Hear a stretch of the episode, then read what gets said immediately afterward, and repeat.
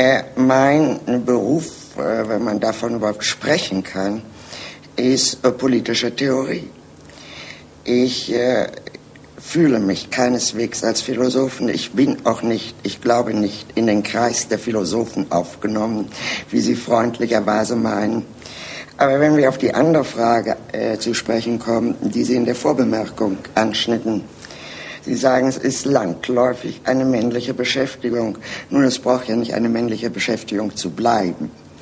Es könnte ja durchaus sein, dass auch eine Frau einmal eine Philosophin sein wird. Ich halte sie ich, für eine solche. Ja, also dagegen kann ich nichts machen. Aber ich selber darf doch auch eine Meinung äußern.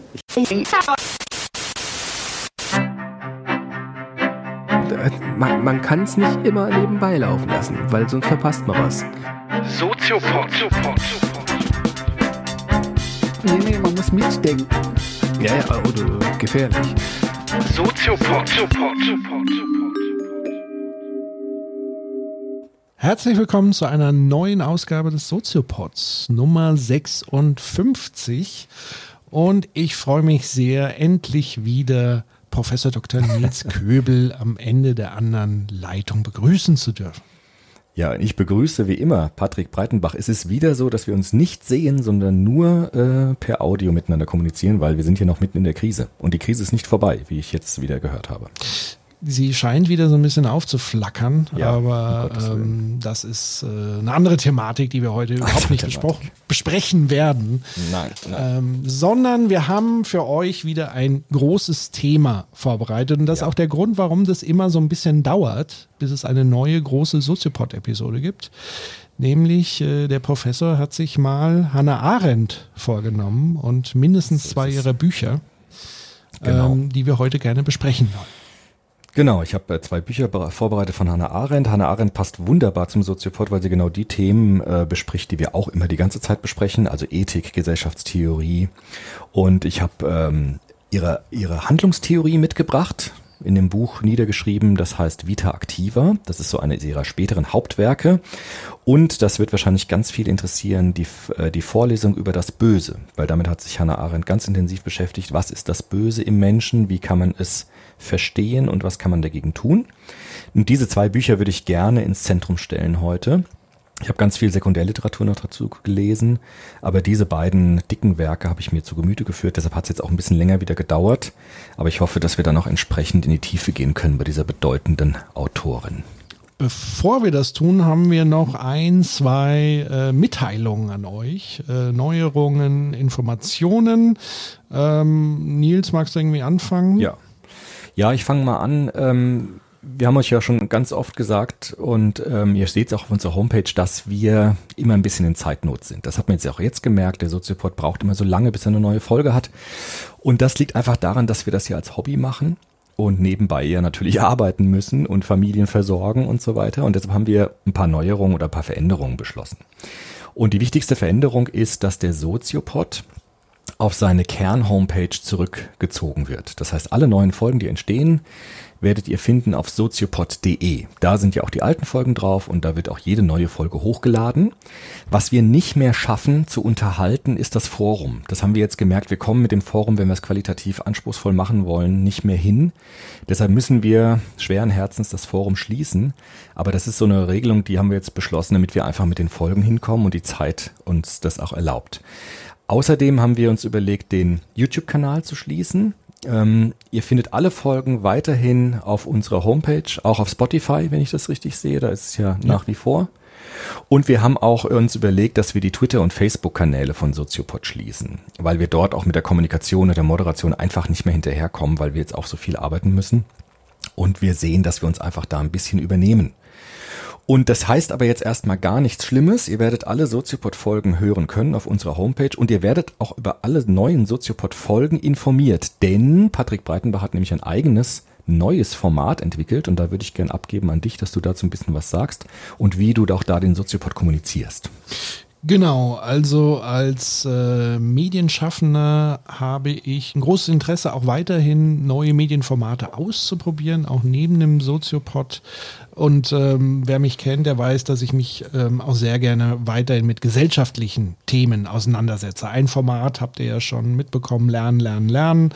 Es gibt Livestreams und so weiter. Und das Ganze nennt sich Sozio Plus, findet ihr auf sozioplus.de und ähm, teilweise werden eben die ehemaligen Soziopod Kanäle in Sozioplus Kanäle umgewandelt und dort auf Twitter, auf Facebook ähm, werde ich euch weiterhin auch über neue Soziopod-Episoden dann informieren, wenn sie denn kommen. Genau. Ja. Das heißt, der Soziopod existiert weiterhin. Er ist nicht mehr ganz so präsent im Internet, auch nicht auf den Kommunikationskanälen, aber unsere Homepage ist weiterhin natürlich vorhanden und wir werden auch weiterhin produzieren. Und Patrick Breitenbach macht sein eigenes Programm und ähm, ja, spannende Sachen. Vielleicht genau. noch danach nochmal, wir haben ganz viele E-Mails ja auch bekommen über den Soziopod, auch Anregungen, über die freuen wir uns auch immer. Es gibt nur so ein paar Sachen, das würden wir gerne nochmal klären, weil wir ja schon gesagt haben, es ist ein Hobby. Also der Soziopod machen wir in unserer Freizeit, neben Beruf, neben Familie.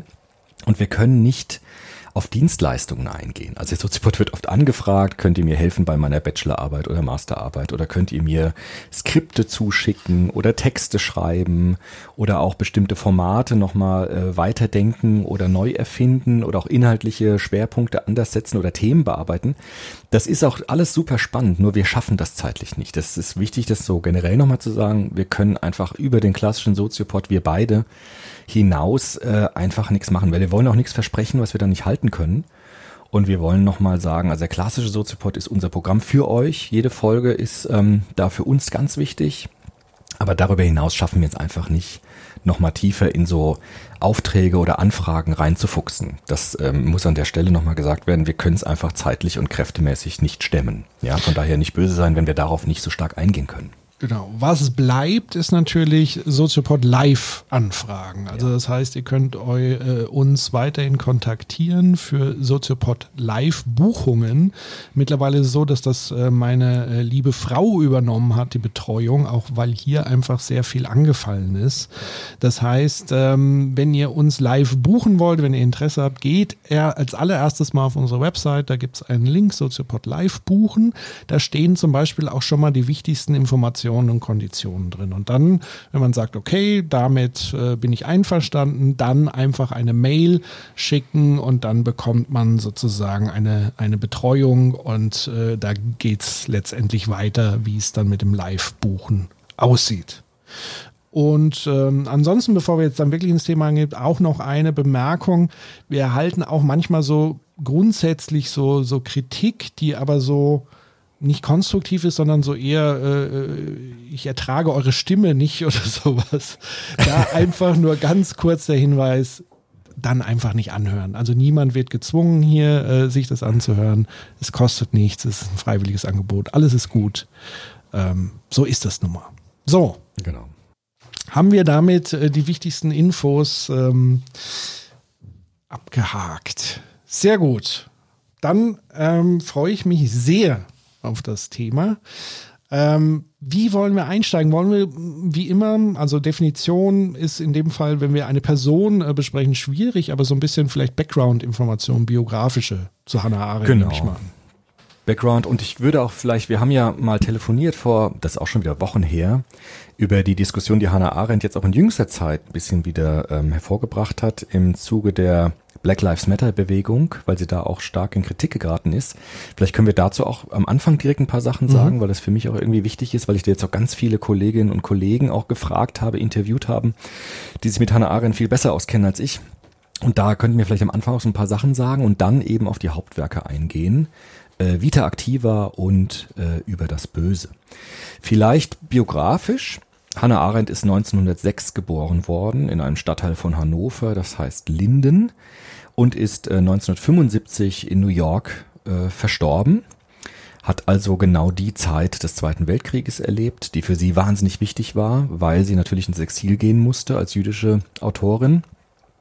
Sie ist zu, äh, zunächst, das müssen wir gar nicht vertiefen, ähm, nach Paris geflohen 1933 äh, und dann 1941 nach Amerika, nach New York. Und da steht sie ja in der großen Tradition vieler jüdischer Autorinnen und Autoren, wie zum Beispiel der Frankfurter Schule, die auch nach New York ausgewandert ist. Und hat sich dort ganz intensiv mit der Frage beschäftigt, wie kommt es zu Totalitarismus, wie kommt es zu Rassismus, wie kommt es zu Antisemitismus. Das ist gewissermaßen einer ihrer Hauptaufgaben, ihrer Hauptthemengebiete.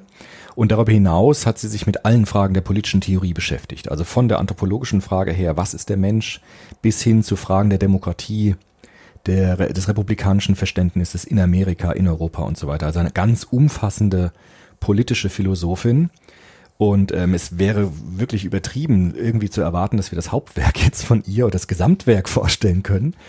Deshalb habe ich mich auf zwei Bücher konzentriert, die waren schon schwer genug. Also Hannah Arendt ist ein echter Brocken gewesen für mich, weil die äh, unglaublich anspruchsvoll ist und auch ganz anders nochmal schreibt als die Soziologinnen und Soziologen, die wir sonst so hatten. Also wir hatten ja letztes Mal Hartmut Rosa äh, im Soziopod, ist auch schon lange her. Und das war für mich relativ leicht zu lesen, weil er viele Bezüge herstellt zu Soziologen, die ich schon kenne. Und das ist so eine, so eine fast klassische Soziologensprache. Und Hannah Arendt ist nochmal ganz anders, ganz äh, besonders. Und das war für mich zum Teil wirklich herausfordernd, aber es hat sich in jedem Fall gelohnt. Und deshalb mhm. freue ich mich auch, dir jetzt darüber zu berichten. Hat das tatsächlich auch vielleicht ein bisschen damit zu tun, dass, was du glaube ich noch nicht erwähnt hattest, ist, dass Hannah Arendt ja eine Schülerin war von Heidegger. Also auch im, in der Existenzphilosophie, die ja auch einen hohen Anspruch hatte, auch Heidegger, der sprachlich einen, einen, wahnsinnig hohen Anspruch hatte, ist das vielleicht so ein bisschen auch das Resultat daraus, so diese Schule. Genau. Das äh, würde ich im Folgenden ein bisschen genauer erklären auch, weil Hannah Arendt, wie du richtig sagst, äh, nicht so sehr von den klassischen Soziologien herkommt. Also sie kommt nicht von Max Weber, kommt nicht von Karl Marx her, obwohl sie die natürlich auch in ihren Hauptwerken bearbeitet. Aber sie kommt aus der Existenzphilosophie. So ist es. Sie hat bei Heidegger studiert und dann später auch bei Karl Jaspers. Und über Karl Jaspers hatten wir ja auch mal eine Soziopod-Folge, ja, ähm, und haben uns da auch versucht, so ein bisschen abzuarbeiten an der Existenzphilosophie. Und auch diese Soziopod-Folge hat, glaube ich, deutlich gemacht, wie schwer das ist, weil das eine Sprache ist, die ich nicht kenne. Also ich habe keine Philosophie studiert, geschweige denn Existenzphilosophie. Und deshalb ist das für so einen äh, Wald- und Wiesensoziologen wie mich wahnsinnig schwer, existenzphilosophische Gesellschaftstheorie zu verstehen und musste jetzt erstmal ganz viel nochmal nachlesen, was die Existenzphilosophen eigentlich so sagen, um dann Hannah Arendt besser zu verstehen. Und das ist, glaube ich, einer der Hauptgründe. Also, dass sie vom, von der Existenz des Menschen her denkt und gar nicht so sehr jetzt von Gesellschaft, Interaktion, System und Funktion und Struktur, sondern ähm, ganz anderen Ansatz hat. Aber das macht es natürlich auch spannend, weil da vielleicht auch ganz neue Ergebnisse rauskommen. Mhm. Ja, genau. Jetzt nochmal zur aktuellen ähm, Lage Black Lives Matters. Ähm, da musst du, glaube ich, ganz kurz erklären, was ist sozusagen die, die aktuelle Kritik, die ähm, zumindest an, an manchen Stellen genannt wird und was sind so ja. die Erkenntnisse aus den Gesprächen mit Kolleginnen und Kollegen, die du dahingehend geführt hast? Genau. Also es gibt bei Hannah Arendt schon eine sehr lange Diskussion, die ist jetzt äh, sehr stark in den Vordergrund gekommen durch die aktuellen Ereignisse in Amerika. Äh, dazu braucht man, glaube ich, nicht viel sagen. Also die Tötung des ähm, George Floyd in Amerika durch Polizisten hat natürlich die, also international eine Rassismusdebatte wieder auf den Plan gerufen, die jetzt ganz stark auch wieder in der Soziologie, in der Philosophie ähm, diskutiert wird. Und dort haben auch wieder viele ähm, Forscherinnen und Forscher Hannah Arendt gelesen und es gibt dort eine grundsätzliche Kritik an Hannah Arendt die aber auch schon weit vorher immer wieder auch äh, genannt worden ist.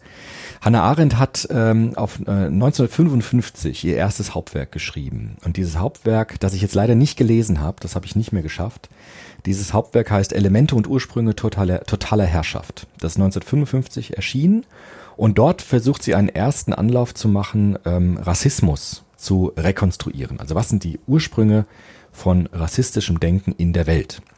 Und dort äh, habe ich jetzt ähm, ganz viele äh, Zitate auch gelesen aus dem Buch, du ja auch, äh, wo sie so eine seltsam, ganz, ganz seltsame Konstruktion macht, indem sie beschreibt, dass durch den Kolonialismus der ähm, äh, in Europa äh, sich ausgebreitet hat, es zum Rassismus gekommen ist, weil die Buren also die Kolonialisten, die in, äh, in der Subsahara in Afrika äh, Kolonien errichtet haben, so erschrocken sind vor den afrikanischen Ureinwohnern, weil sie ja anscheinend keine Kultur gehabt hätten und so gespensterhafte Wesen gewesen wären. Und die Buren wären darüber so erschrocken, dass das die Geburtsstunde des Rassismus gewesen sei. Und das ist natürlich eine These, die sehr viele Menschen irritiert hat, auch geärgert hat, aufgebracht hat, weil das ja gewissermaßen auch eine rassistische Aussage ist. Ja, also diese afrikanischen Ureinwohner hätten keine Kultur und wären so halb Mensch, halb Tierwesen.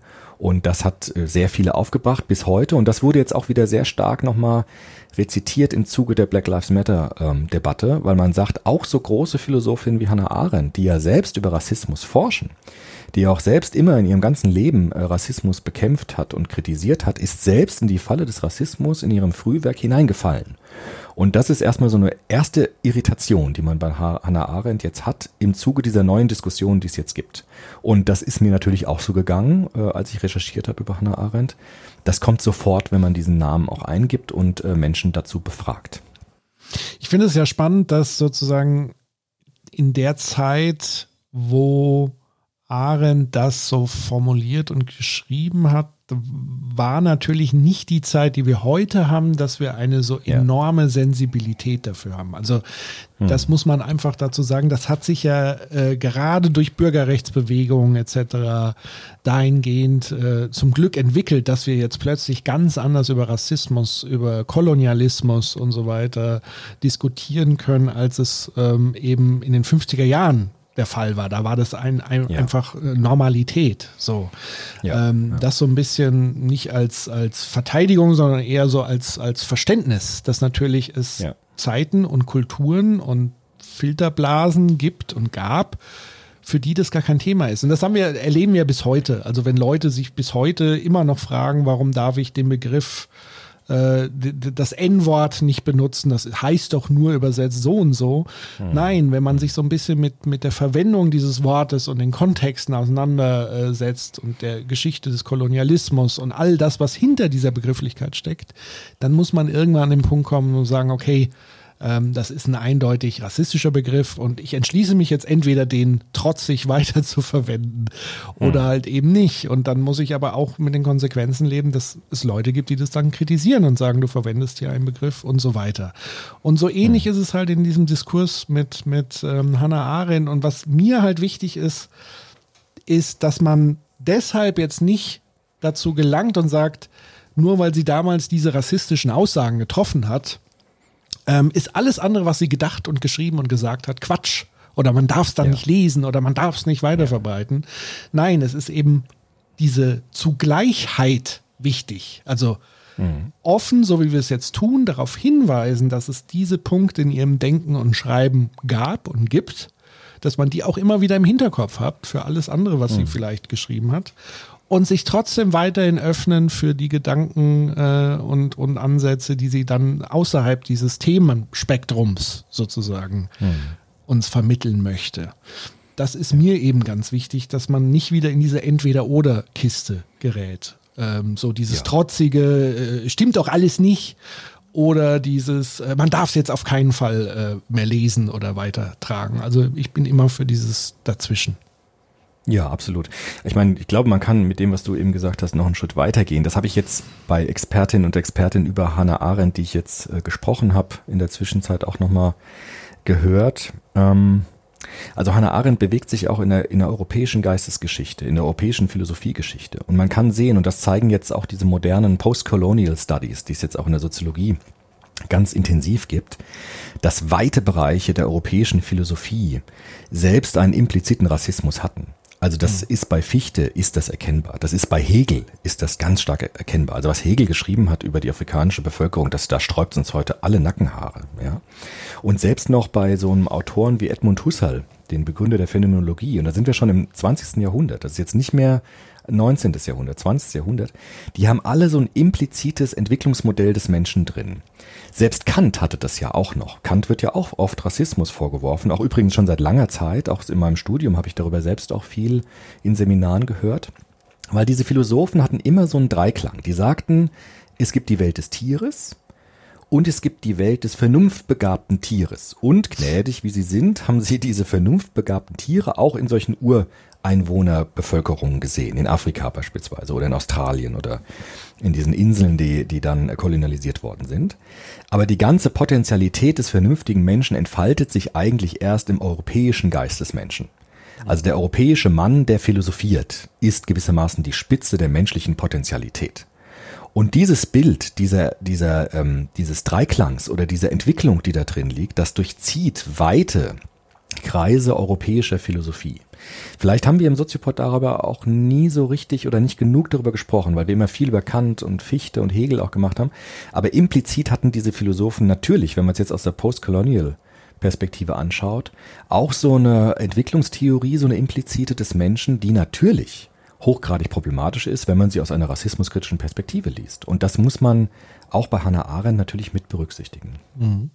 Und natürlich ist es nicht, natürlich nicht nur das Thema Rassismus, natürlich das Thema Antisemitismus, jetzt nicht bei Hannah Arendt, aber bei Kant äh, war das ja auch äh, sehr bekannt und bei vielen bei Heidegger anderen auch, Heidegger. Bei Fichte, bei Marx auch übrigens. Genau.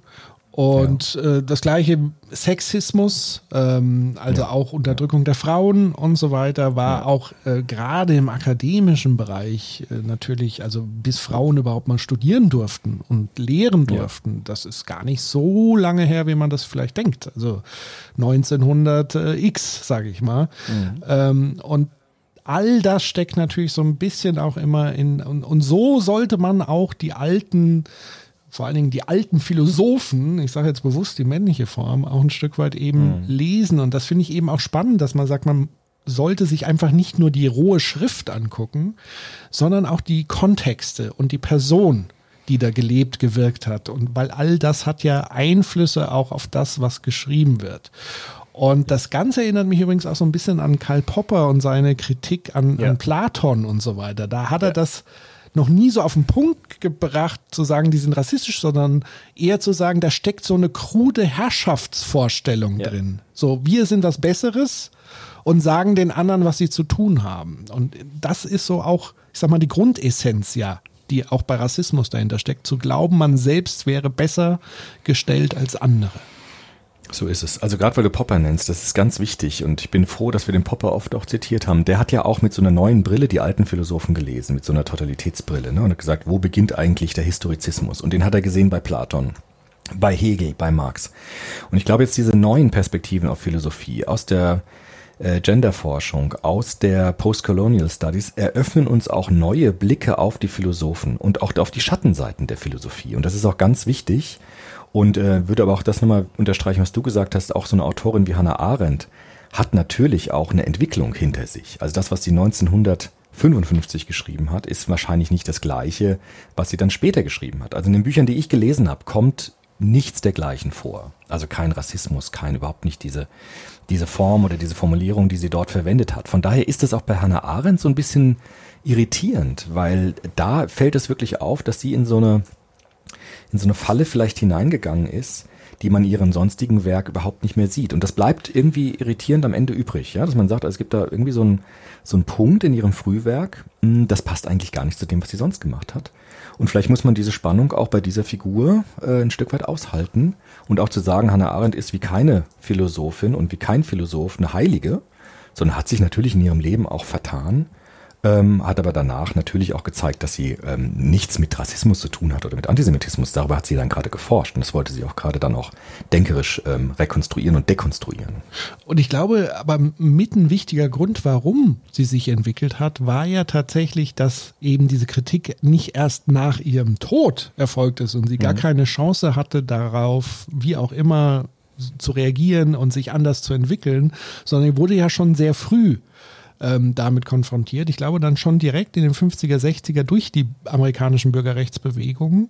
Ähm, ja. Und ich glaube, das, auch das ist nochmal ganz entscheidend, diese diskursive Auseinandersetzung. Und da ziehe ich auch meinen Hut vor an Hannah Arendt, die sich eben dann nicht trotzig hingestellt hat und das sozusagen verteidigt hat, sondern offenbar auch zugehört hat den anderen Stimmen ja. und an der einen oder anderen Stelle dann vielleicht auch die Größe bewiesen hat und gesagt hat, okay, an dem Punkt habe ich mich vielleicht wirklich geirrt. Oder ja. das sehe ich jetzt anders. Und ich finde, diese Art von Größe, die stehe, stünde auch heute vielen Leuten sehr gut zu Gesicht, finde ich. Weil das ja. macht es ja aus. Entwicklungen, ähm, Diskurse, also sich mit etwas auseinandersetzen und auch selber mal Erkenntnisse zu haben und eben nicht immer nur auf das eigene Recht zu pochen. Und auch da steckt wieder sehr viel Popper drin. Also hinterfrage als ja. allererstes mal dich selber und das, was du da von dir gibst. Ist das so richtig genau. und so weiter. Am deutlichsten habe ich das jetzt gesehen in einem schönen Buch, das ist 2008 erschienen. Das ist eine, eine Sammelband einer, eines Symposiums zum 100. Geburts, 100. Geburtstag des Hannah Arendt Instituts für Totalitarismusforschung. Und dieses Symposium trägt den Titel Hannah Arendt weitergedacht. Und dort sind namhafte Philosophinnen und Philosophen, Soziologinnen und Soziologen, die sich mit dem Werk von Hannah Arendt beschäftigen. Und dort wird auch deutlich gesagt, dass diese gesamte Kolonialismus-These, die sie als Erklärung für Rassismus damals aufgestellt hat, einfach äh, widerlegt ist. Also sie ist einfach überholt. Man könnte mit Popper sagen, sie ist falsifiziert. Das heißt, äh, diese gesamte These, die sie in ihrem Frühwerk Elemente und Ursprünge totaler Herrschaft aufgestellt hat, ist wissenschaftlich nicht mehr haltbar und wurde auch äh, widerlegt. Und jetzt würde der Popper sagen, das ist hier erstmal auch kein Problem. Ja? weil man kann ja eine These aufstellen und die bewährt sich dann nicht. Und äh, dann ist sie auch erledigt. Und so würde ich das bei Hannah Arendt auch sagen. Politisch ist es natürlich ein großes Problem, dass sie mit Rassismus Rassismus erklären wollte. Das ist natürlich ein Riesenwiderspruch. Und es ist auch wissenschaftlich äh, nicht mehr haltbar, diese These. Und das hat das Symposium äh, der Hannah, des Hannah Arendt Instituts ganz deutlich gemacht. Von daher sieht man auch dort, dass die Menschen in diesem Institut selbst mit Hannah Arendt wie es sich gehört, kritisch umgehen sollen und müssen und es auch tun, ohne jetzt Hannah Arendt äh, äh, da äh, vollkommen ähm, zu diskreditieren. Das ist überhaupt nicht nötig an der Stelle. Ja. Und wie gesagt, das wünsche ich mir auch in Zukunft ähm, stärker für äh, Diskurse in Medien und so weiter in, in unserer Gegenwart. Also es ist auch eine Frage, wie man mit Kritik auf Leuten zugeht. Ja, also ich glaube, Hannah Arendt wäre eher auch in einen Trotzmodus gegangen, keine Ahnung ist jetzt, oder irgendjemand anders, wenn man dann wirklich sofort ähm, so auf die Beziehungsebene geht und die Person angreift. Und ich glaube, dass sozusagen die Kritik auch auf hohem intellektuellen Niveau, also nicht nur, ich sag mal, vom, vom sprachlichen her, sondern vom empathischen, vom dem Versuch, ja, auf Augenhöhe vielleicht was, was zu klären, ohne jetzt die Person irgendwie zu diskreditieren und gleich da zu ja. schießen und so weiter. Und das gerade im Zeitalter von, von Social Media Kommunikation ist sowas äh, Gold wert, ja, weil ja. man erlebt es ja tagtäglich. Absolut. Genau. So. So, das Nun dazu. zu den Werken. Jetzt zu den Werken. Äh, wie wollen wir denn anfangen? Wollen wir über das Böse sprechen oder erstmal über die Anthropologie, über Vita Activa? Also mein Vorschlag wäre tatsächlich mit dem Vita Activa zu beginnen, weil sie dort äh, eine Handlungslehre vorschlägt und dann kann man vielleicht das andere besser verstehen, weil es auch das andere ist dann später geschrieben worden zehn Jahre nach Vita, Vita Activa. Mhm. Und vielleicht ist es sinnvoller, mit dem Früheren anzufangen. Das wäre so ja. mein Vorschlag. Wenn du aber sagst, ich möchte jetzt wissen, was die zu Eichmann gesagt hat und so, dann fangen wir damit an. Also ich bin da. Also zum ähm, einen weiß ich ja. da schon einiges, aber ähm, okay. ich finde sozusagen die Grundlage erstmal spannender. Und Vita Activa okay. liegt tatsächlich bei mir auch im Regal und ich muss nach wenigen Seiten weglegen. Deswegen bewundere ich dich umso mehr, dass du ja. äh, dir das nicht nur reingezogen hast, sondern offenbar auch ganz gut äh, durchdrungen hast. Dann, ich hoffe. ich habe äh, aber echt, ich, ich habe das ja. echt oft äh, kurz davor, das gegen die Wand zu werfen, weil ich einfach nicht mehr weiter kann. Ich bin wirklich. so äh, ging's mir halt. Ich bin nicht so geduldig wie du. Ja, und da habe ich es wieder nochmal, das hat jetzt länger gedauert, aber es hat sich auf jeden Fall gelohnt. Warum ist das so? Also, wir haben schon gesagt, die Ausgangsphilosophie ist die Existenzphilosophie von Heidegger und dann vor allem von Karl Jaspers, mit dem wir uns ja auch mal beschäftigt haben. Übrigens hat sie sich selbst, es gibt so ein legendäres Interview, das haben bestimmt viele jetzt auch schon gesehen auf YouTube mit dem Günter Gauss. Gibt es mhm. ein Interview, Hannah Arendt. Und da wird sie auch am Anfang als Philosophin bezeichnet und da hebt sie Widerspruch und mhm. sagt, sie gehört gar nicht in den Kreis der Philosophen, sie macht politische Theorie. Das ist auch wichtig, wenn jemand sowas von sich selbst sagt. Ja, deshalb würde ich auch im Folgenden sie jetzt auch gar nicht als Philosophin bezeichnen, wenn sie das nicht möchte, sondern würde immer von ihr als Politologin sprechen und als ähm, ja, politisch, politische Theoretikerin. Und die politische Theorie, die sie entfaltet, gründet sich aber auf der Existenzphilosophie. Und man könnte vielleicht sagen, die Existenzphilosophie ist die wichtigste Bezugsdisziplin, die sie verwendet für ihre politische Theorie. Und diese Existenzphilosophie, vor allem bei Jaspers, arbeitet ja mit dem wichtigen Begriff der Grenzsituation. Das haben wir uns bei Jaspers schon mal angeschaut. Karl Jaspers sagt, der Mensch lebt in einer ständigen Grenzsituation der Sterblichkeit. Das ist das, was den Menschen auszeichnet. Also der Mensch ist das Tier, das weiß, dass es sterben muss. Und äh, dieses Wissen um die eigene Sterblichkeit, könnte man sagen, ist im Alltag so latent. Also wir denken nicht die ganze Zeit daran, dass wir sterben müssen. Aber es gibt bestimmte Situationen, in denen uns das bewusst wird. Zum Beispiel, wenn wir den Tod erfahren an einer nahenstehenden Person. Oder wenn wir erschütternde Nachrichten bekommen von Menschen, die gestorben sind. Dann plötzlich haben wir die Erfahrung der eigenen Endlichkeit als Grenzsituation in unserem Leben. Das ist das, was der Karl Jaspers sagt, mit dieser starken Grenzsituation, dass wir wissen, dass wir sterben müssen. Und dass wir endliche Lebewesen sind.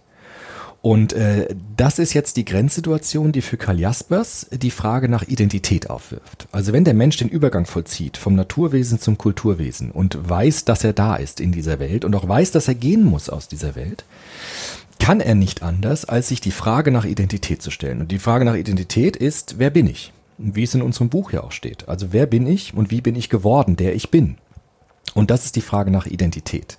Das ist die Frage, könnte man sagen, auch der Rückschau. Also wie habe ich gelebt? Welcher Mensch bin ich gewesen in dieser Welt? Angesichts der Tatsache, dass ich mich zu mir verhalten muss, weil ich weiß, ich muss irgendwann gehen. Und diese Sterblichkeit ist die erste Grenzsituation, mit der Hannah Arendt sich auseinandersetzt. Und sie sagt, das ist die Frage nach Identität. Das ist auch irgendwie die Frage nach dem Sinn des Lebens. Ja, wir bräuchten ja diese Frage nach Sinn des Lebens gar nicht, wenn wir ewig leben würden. Sondern die Sterblichkeit zwingt uns dazu, uns diese Fragen zu stellen. Und Hannah Arendt komplettiert das jetzt. Also sie sagt, das ist die eine Seite des Menschen. Also die eine Seite des Menschen ist das Sterben müssen und das Wissen darum, dass wir sterben müssen. Sie sagt aber, der Mensch hat auch eine ganz andere Grenzsituation. Und diese Grenzsituation nennt Hannah Arendt Natalität. Das ist für, sich, für sie ein ganz wichtiger Begriff. Natalität ist die Tatsache, dass Menschen nicht nur sterben, sondern dass immer wieder auch neue Menschen geboren werden. Es werden immer wieder Kinder geboren. Und wenn ein Kind geboren wird, gibt es einen neuen Anfang.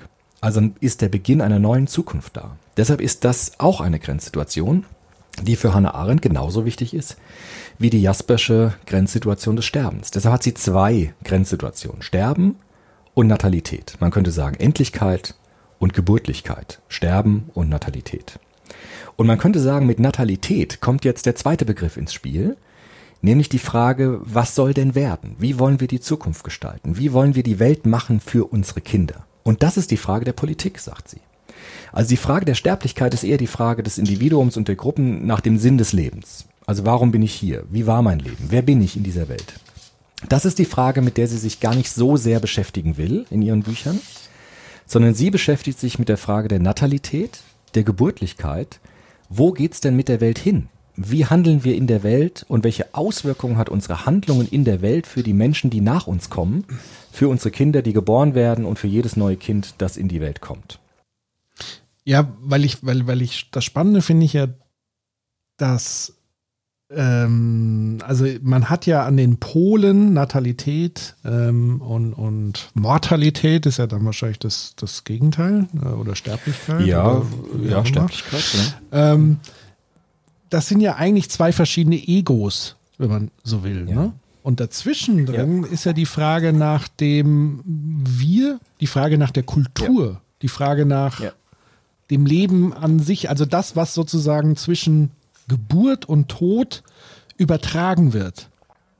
Weißt du, was ich meine? Also an, genau. das ist ja so ein Next Generation Circle, wenn du so genau, Genau, also genau. du hast ja keinen Einfluss mehr. Genau. Also du, du hast du wirst sozusagen bei deiner Geburt von der Kultur geprägt.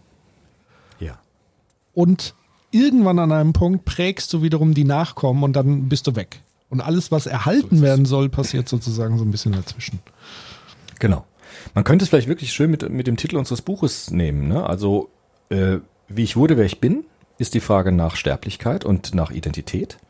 Und die Frage, was wir einmal sein werden, ist die Frage nach Natalität. Also die Frage, wo geht's hin? Was ist die Zukunft? Und Hannah Arendt hat genau diese beiden Pole gesehen. Also das, glaube ich, ist für sie das Wichtige in der politischen Theorie. Also die politische Theorie macht nur dann Sinn, wenn man nach Natalität auch fragt. Also wenn man fragt, wo geht die Reise hin? Was wird mit den Menschen auch sein, mit unserer Gesellschaft sein, wenn ich als Individuum nicht mehr da bin? Und was kann ich jetzt tun, damit ein neuer Anfang passieren kann und eine Zukunft da ist für die, die nach mir kommen?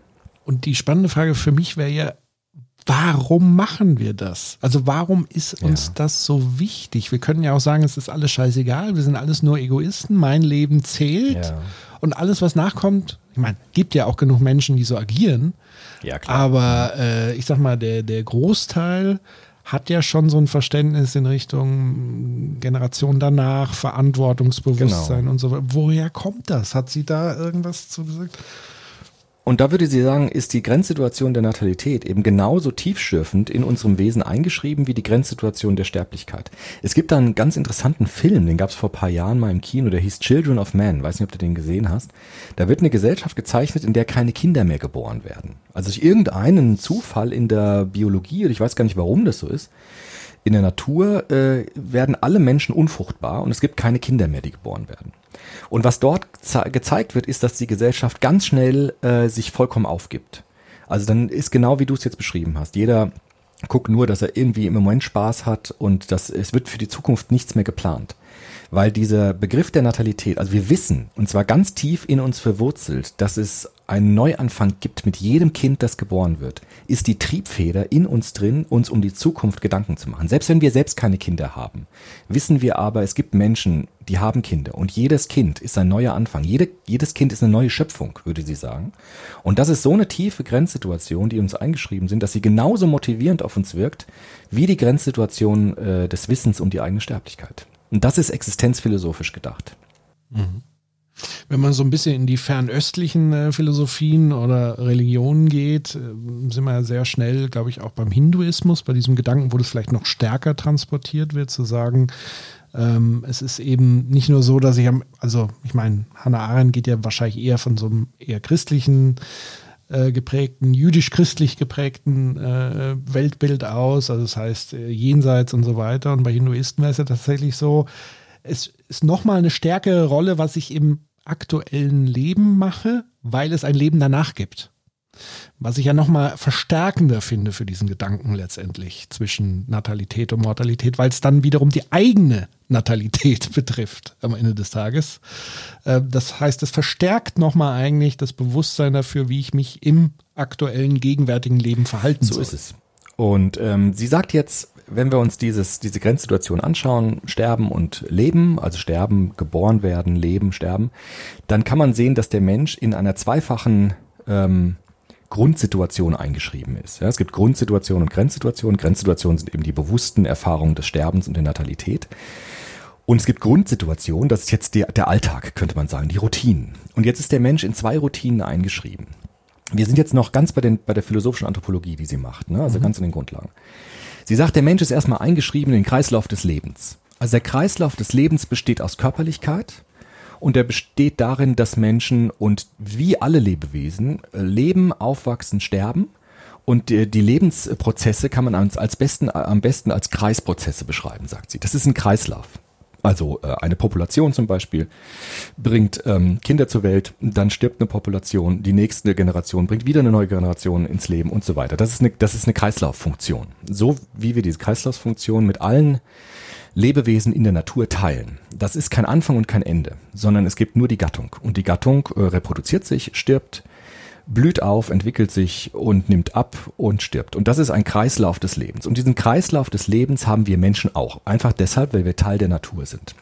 Aus diesem Kreislauf des Lebens kommen wir auch nie raus. Also wir müssen alle sterben, wir wurden alle geboren und es gibt bestimmte Körperlichkeiten, an denen können wir uns natürlich ein bisschen abarbeiten, können sie verlängern durch Medizin auch und so weiter. Aber letztendlich sind wir Teil der Natur und deshalb auch in den Kreisläufen der Natur eingebettet.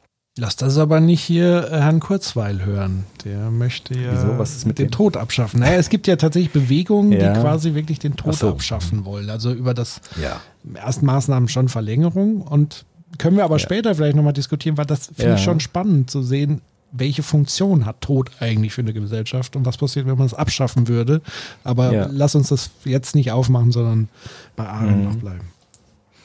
Ja, ich meine, das hat aber schon mit dem zu tun jetzt, was du gesagt hast, mit der zweiten Dimension. Der Mensch, und das trifft natürlich jetzt schon genau das, was du gesagt hast.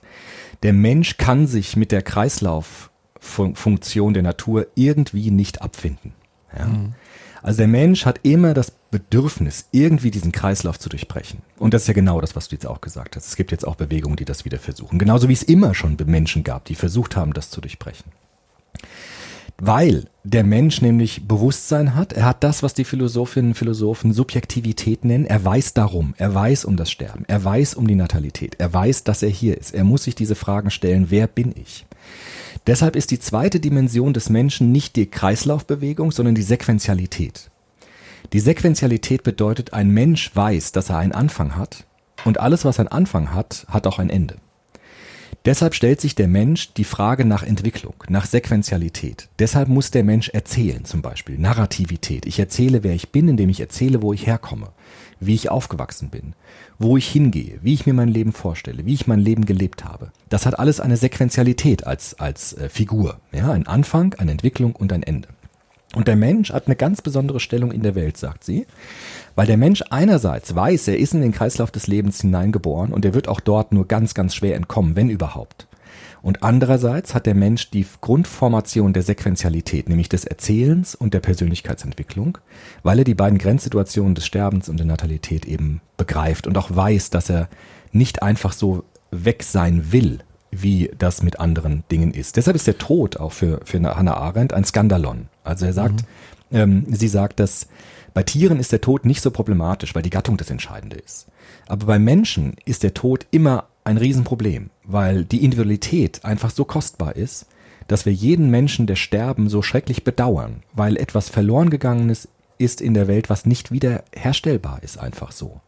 Und deshalb ist auch der Tod bei Tieren etwas ganz anderes als beim Menschen, weil der Mensch eben diese Sequenzialität hat und Tiere haben nur den Kreislauf des Lebens. Mhm. Das heißt aber Narrativität, also äh, das Geschichten erzählen, das Geschichten fabrizieren in, ich sag mal, auch Worten und Taten. Also die Taten gehören ja auch dazu, ja. um auch wiederum Geschichten ja. zu erzählen. Ist das dann sowas eigentlich wie der Versuch, äh, unsterblich, ein Stück weit genau. unsterblich zu sein? Genau, diese Kreisläufe zu durchbrechen. Und da gucken wir uns dann äh, nochmal genau an, wie der Mensch das macht. Weil der Mensch ist immer irgendwie auf dem Trichter, ich will nicht die Endlichkeit. Ich will irgendwie darüber hinaus. Deshalb beginnt der Mensch Pyramiden zu bauen, die für die Ewigkeit gebaut sind. Deshalb beginnt der Mensch Bilder zu malen, die Jahrhunderte überdauern. Deshalb beginnt ein Autor wie Shakespeare Dramen zu schreiben, die die Geschichte überdauern, weil der Mensch sich nicht damit abfinden will, dass er einfach für 50, 60, wenn er Glück hat, 70 oder 80 Jahre hier ist und dann einfach ausgelöscht wird. Und das ist das Größte, was der Mensch kann. Und es ist gleichzeitig die Quelle seiner schrecklichsten Übeltaten, weil der Mensch sich nicht abfinden kann, in den Kreislauf des Lebens einzutreten und zu sagen, ich bin sterblich. Und genauso wie alle anderen Lebewesen auf der Welt auch. Und das ist die größte Kunst des Menschen und es ist die größte, das ist die Mutter aller Probleme, könnte man fast sagen. Ja. Weil der Mensch versucht, da rauszukommen und immer wieder daran scheitert. Und diese Grundproblematik, die projiziert sie jetzt auf das Feld der politischen Theorie und guckt sich jetzt ganz genau an, also mit, mit bestechender analytischer Kraft, wie ich finde, schaut sie jetzt an, was macht der Mensch eigentlich, um damit umzugehen. Und da hat sie jetzt ihre Anthropologie entwickelt, die im Grunde eine Handlungstheorie ist. Mit Handlungstheorien haben wir uns schon oft beschäftigt im Soziopod. Zum Beispiel Max Weber hat eine Handlungstheorie ähm, aufgebaut, Jürgen Habermas auch. Und sie hat eine eigene Handlungstheorie. Und die ist nochmal ein bisschen anders als die der Soziologinnen und Soziologen. Deshalb würde ich jetzt vorschlagen, den zweiten Schritt zu gehen und diese Handlungstheorie mir anzugucken mit dir zusammen. Mhm. Wenn du nicht noch irgendwas schnell einschieben willst. Nee, also ähm, bisher war, ja. war, war das alles schlüssig und nee, ja. mach, mach, geh ruhig, go on. Ja, Hannah Arendt zeichnet sich dadurch aus, dass sie äh, einerseits unglaublich komplex schreibt, aber in dieser Komplexität äh, ganz präzise ist. Also unglaublich systematisch ist. Eine Kollegin von mir, die Hannah Arendt viel besser kennt als ich, hat gesagt, man hat bei Hannah Arendt den Eindruck, als ob sie alles im Kopf durchdenkt und dann nur noch das Ergebnis hinschreibt. Und du musst dir alle Zwischenschritte selbst denken. das ist das Problem, weil sie sozusagen, äh, sie denkt alles in ihrem genialen Hirn aus und schreibt das Resultat dann hin. Und deshalb ist es für den Leser und die Leserin so schwer, weil du musst dir das alles dann herleiten. Was mhm. ist dazwischen? Weil sie das nicht, nicht hinschreibt. Ja. da wurde ja. sie auch von, von dem Gauss im Interview auch dazu befragt. Und hat sie lapidar gesagt, gut, das ist halt so, da müssen die Leute mit leben, ich schreibe halt so. ja. das, und das ist auch fair, das sozusagen, natürlich, klar. Genau, und so macht sie das jetzt auch mit diesen Grenzsituationen der politischen Theorie. Sie sagt jetzt, es gibt aufgrund dieses Kreislaufs und der Sequentialität drei menschliche Grundtätigkeiten. Das ist das Arbeiten, das ist das Herstellen und das ist das Handeln. gucken uns mal diese drei äh, Typen der menschlichen Tätigkeit an. Das ist jetzt das Kern, äh, Kernelement der Vita Activa. Also Vita Activa heißt ihr Hauptwerk, das ist entstanden 1958 mit dem Untertitel Oder vom tätigen Leben. Also das ist äh, das Thema ihres Buches. Also was tun wir eigentlich, wenn wir tätig sind? Angesichts der Grenzsituation des Sterbens, der Natalität und der doppelten anthropologischen Bestimmung des Kreislaufs und der Sequenzialität. Und jetzt entfaltet sie drei Grundtätigkeiten des Menschen. Arbeiten, herstellen und handeln. Zunächst zur Arbeit. Arbeit entspricht dem biologischen Prozess des menschlichen Körpers, sagt Hannah Arendt. Die Grundbedingung des Arbeitens ist das Leben selbst. Die Menschen sind der Notdurft des Lebens unterworfen. Das ist eine schöne Formulierung, die sie oft bringt in ihrem Buch. Der Notdurft des Lebens. Ich muss was essen, ich muss was trinken, ich brauche Luft, damit mein Körper nicht zusammenfällt und stirbt, sondern erhalten bleibt. Ich muss auch alles wieder ausscheiden. Ich muss, und, das, und da sind wir, und du nimmst es mir vorweg, und da sind wir doch bei dem Kreislauf. Ja. Alles das, was wir dort tun, hat eine Kreislauffunktion. Ja, ich nehme etwas auf, ich verarbeite etwas, ich scheide etwas auf. Genau äh, wie bei äh, Luhmann mit dem Pantoffeltierchen. Ja, das mhm. Pantoffeltierchen nimmt Nahrungspartikel aus der Umgebung auf, verarbeitet sie nach eigenen Logiken und scheidet dann die Ausfallprodukte wieder aus. Und das tun wir auch. Und das ist Natur. Das ist gewissermaßen die harte Logik der Natur, Kreislaufbewegungen. Deshalb brauchen wir Verbrauchsgüter, wie zum Beispiel zubereitete Nahrung. Zubereitete Nahrung hat den geringsten Grad an Beständigkeit. Das merke ich immer beim Kochen. Du sitzt eine Stunde in der Küche, schnippelst und brutzelst und machst und innerhalb von 10, 15 Minuten ist es wieder weg, weil du isst es ganz schnell auf und dann war's das. Oder wenn du es nicht auf isst, lässt du es stehen und es vergammelt ganz schnell. Weil die überdauern kaum den Augenblick ihrer Fertigstellung. Also das Kochen ist ein wunderbares Beispiel. Selbst das wunderbarste Gericht von einem Sternekoch oder einer Sterneköchin zubereitet, ist eigentlich nur dazu da, möglichst schnell verzehrt zu werden. Das geht ganz fix und dann ist es weg. Und dann gibt es den Kreislauf der Verwertung, der Ausscheidung und dann geht es von vorne los. Na gut, da würden aber jetzt natürlich äh, Gourmands und Gourmet, ich weiß gar nicht, wie man das nennt, Feinschmecker oder Slow-Food-Bewegung ja. natürlich sagen, natürlich ja. genau deshalb. Also ja aus dem Bewusstsein, dass das alles sehr schnell verflüchtigt, vergänglich ist, dass da ja. sehr viel Arbeit, sehr viel Wert ja. da drin steckt, sollst du es umso langsamer genießen. Das ist natürlich etwas, was genau. in unserer Welt, äh, in der hochindustrialisierten Welt, wo wir gar kein Gespür mehr für den Wert einer Speise haben, wo vielleicht das alles aus Fertignahrung und, und, und maschinell dann verfällt auch der Wert und des, des Genusses. Ja. Dann nehmen wir uns auch gar keine Zeit mehr, sondern stopfen das, äh, schlingen das äh, in uns runter ja. und äh, scheiden es auch möglichst schnell wieder aus, wenn wir es können. Genau. Das, was du jetzt gesagt hast, gilt auch für die Arbeit. Also man kann auch Arbeit natürlich sehr achtsam verrichten zum Beispiel. Ja? Also ähm, da, was du gesagt hast, die fernöstlichen Philosophien würden ja gerade sagen, die einfachen Tätigkeiten musst du auch ganz bewusst machen, mit, mit Achtsamkeit ausführen. Ja? Das heißt, Arbeit ist nicht etwas, das man so nebenher macht, sondern Arbeit ist unglaublich wichtig für den Menschen. Aber eigentlich ist Essen, also ist die Nahrungsaufnahme und die Präparierung von Nahrung, so beschreibt sie das, ist eigentlich für die bevorstehende Vernichtung gemacht.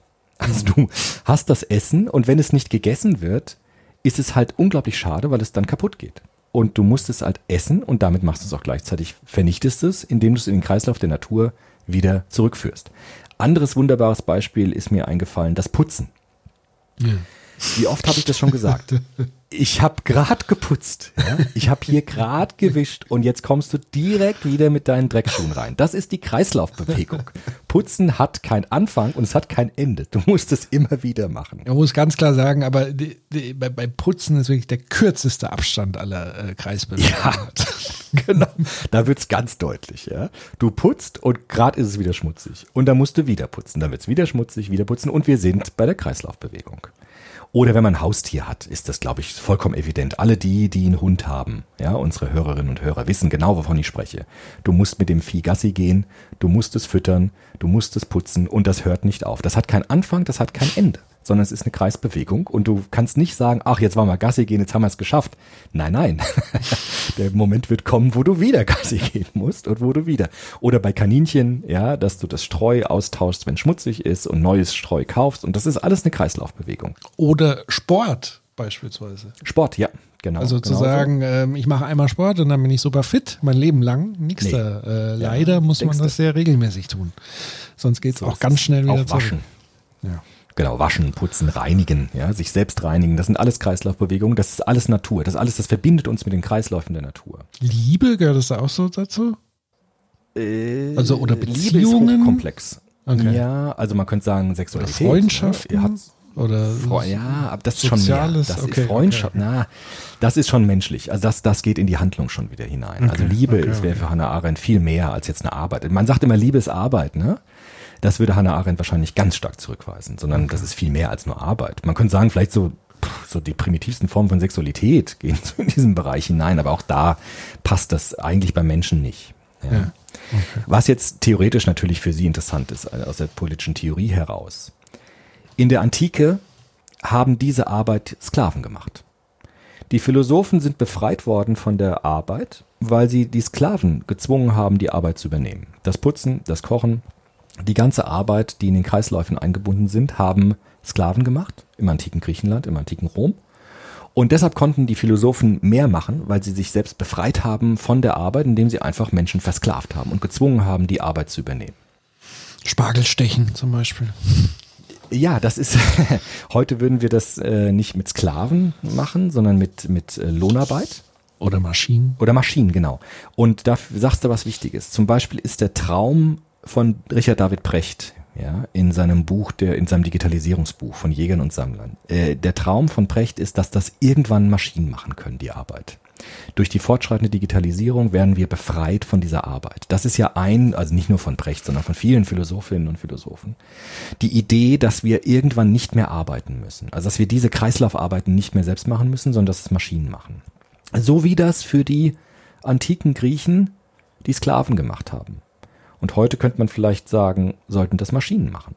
Und die Logik ist die gleiche. Für die antiken Griechen waren die Sklaven eigentlich keine Menschen. Die waren so Teil der Produktion, so wie Tiere. Und haben sie arbeiten lassen, haben sie gezwungen, die Arbeit zu machen, um sich selbst davon zu befreien. Und äh, die modernen, viele moderne Theoretiker sagen ja, dass es vielleicht Maschinen machen können, Roboter machen können oder so, sodass wir davon befreit sind. Das war übrigens auch der Traum von Karl Marx, dass wir irgendwann befreit sind von der Arbeit.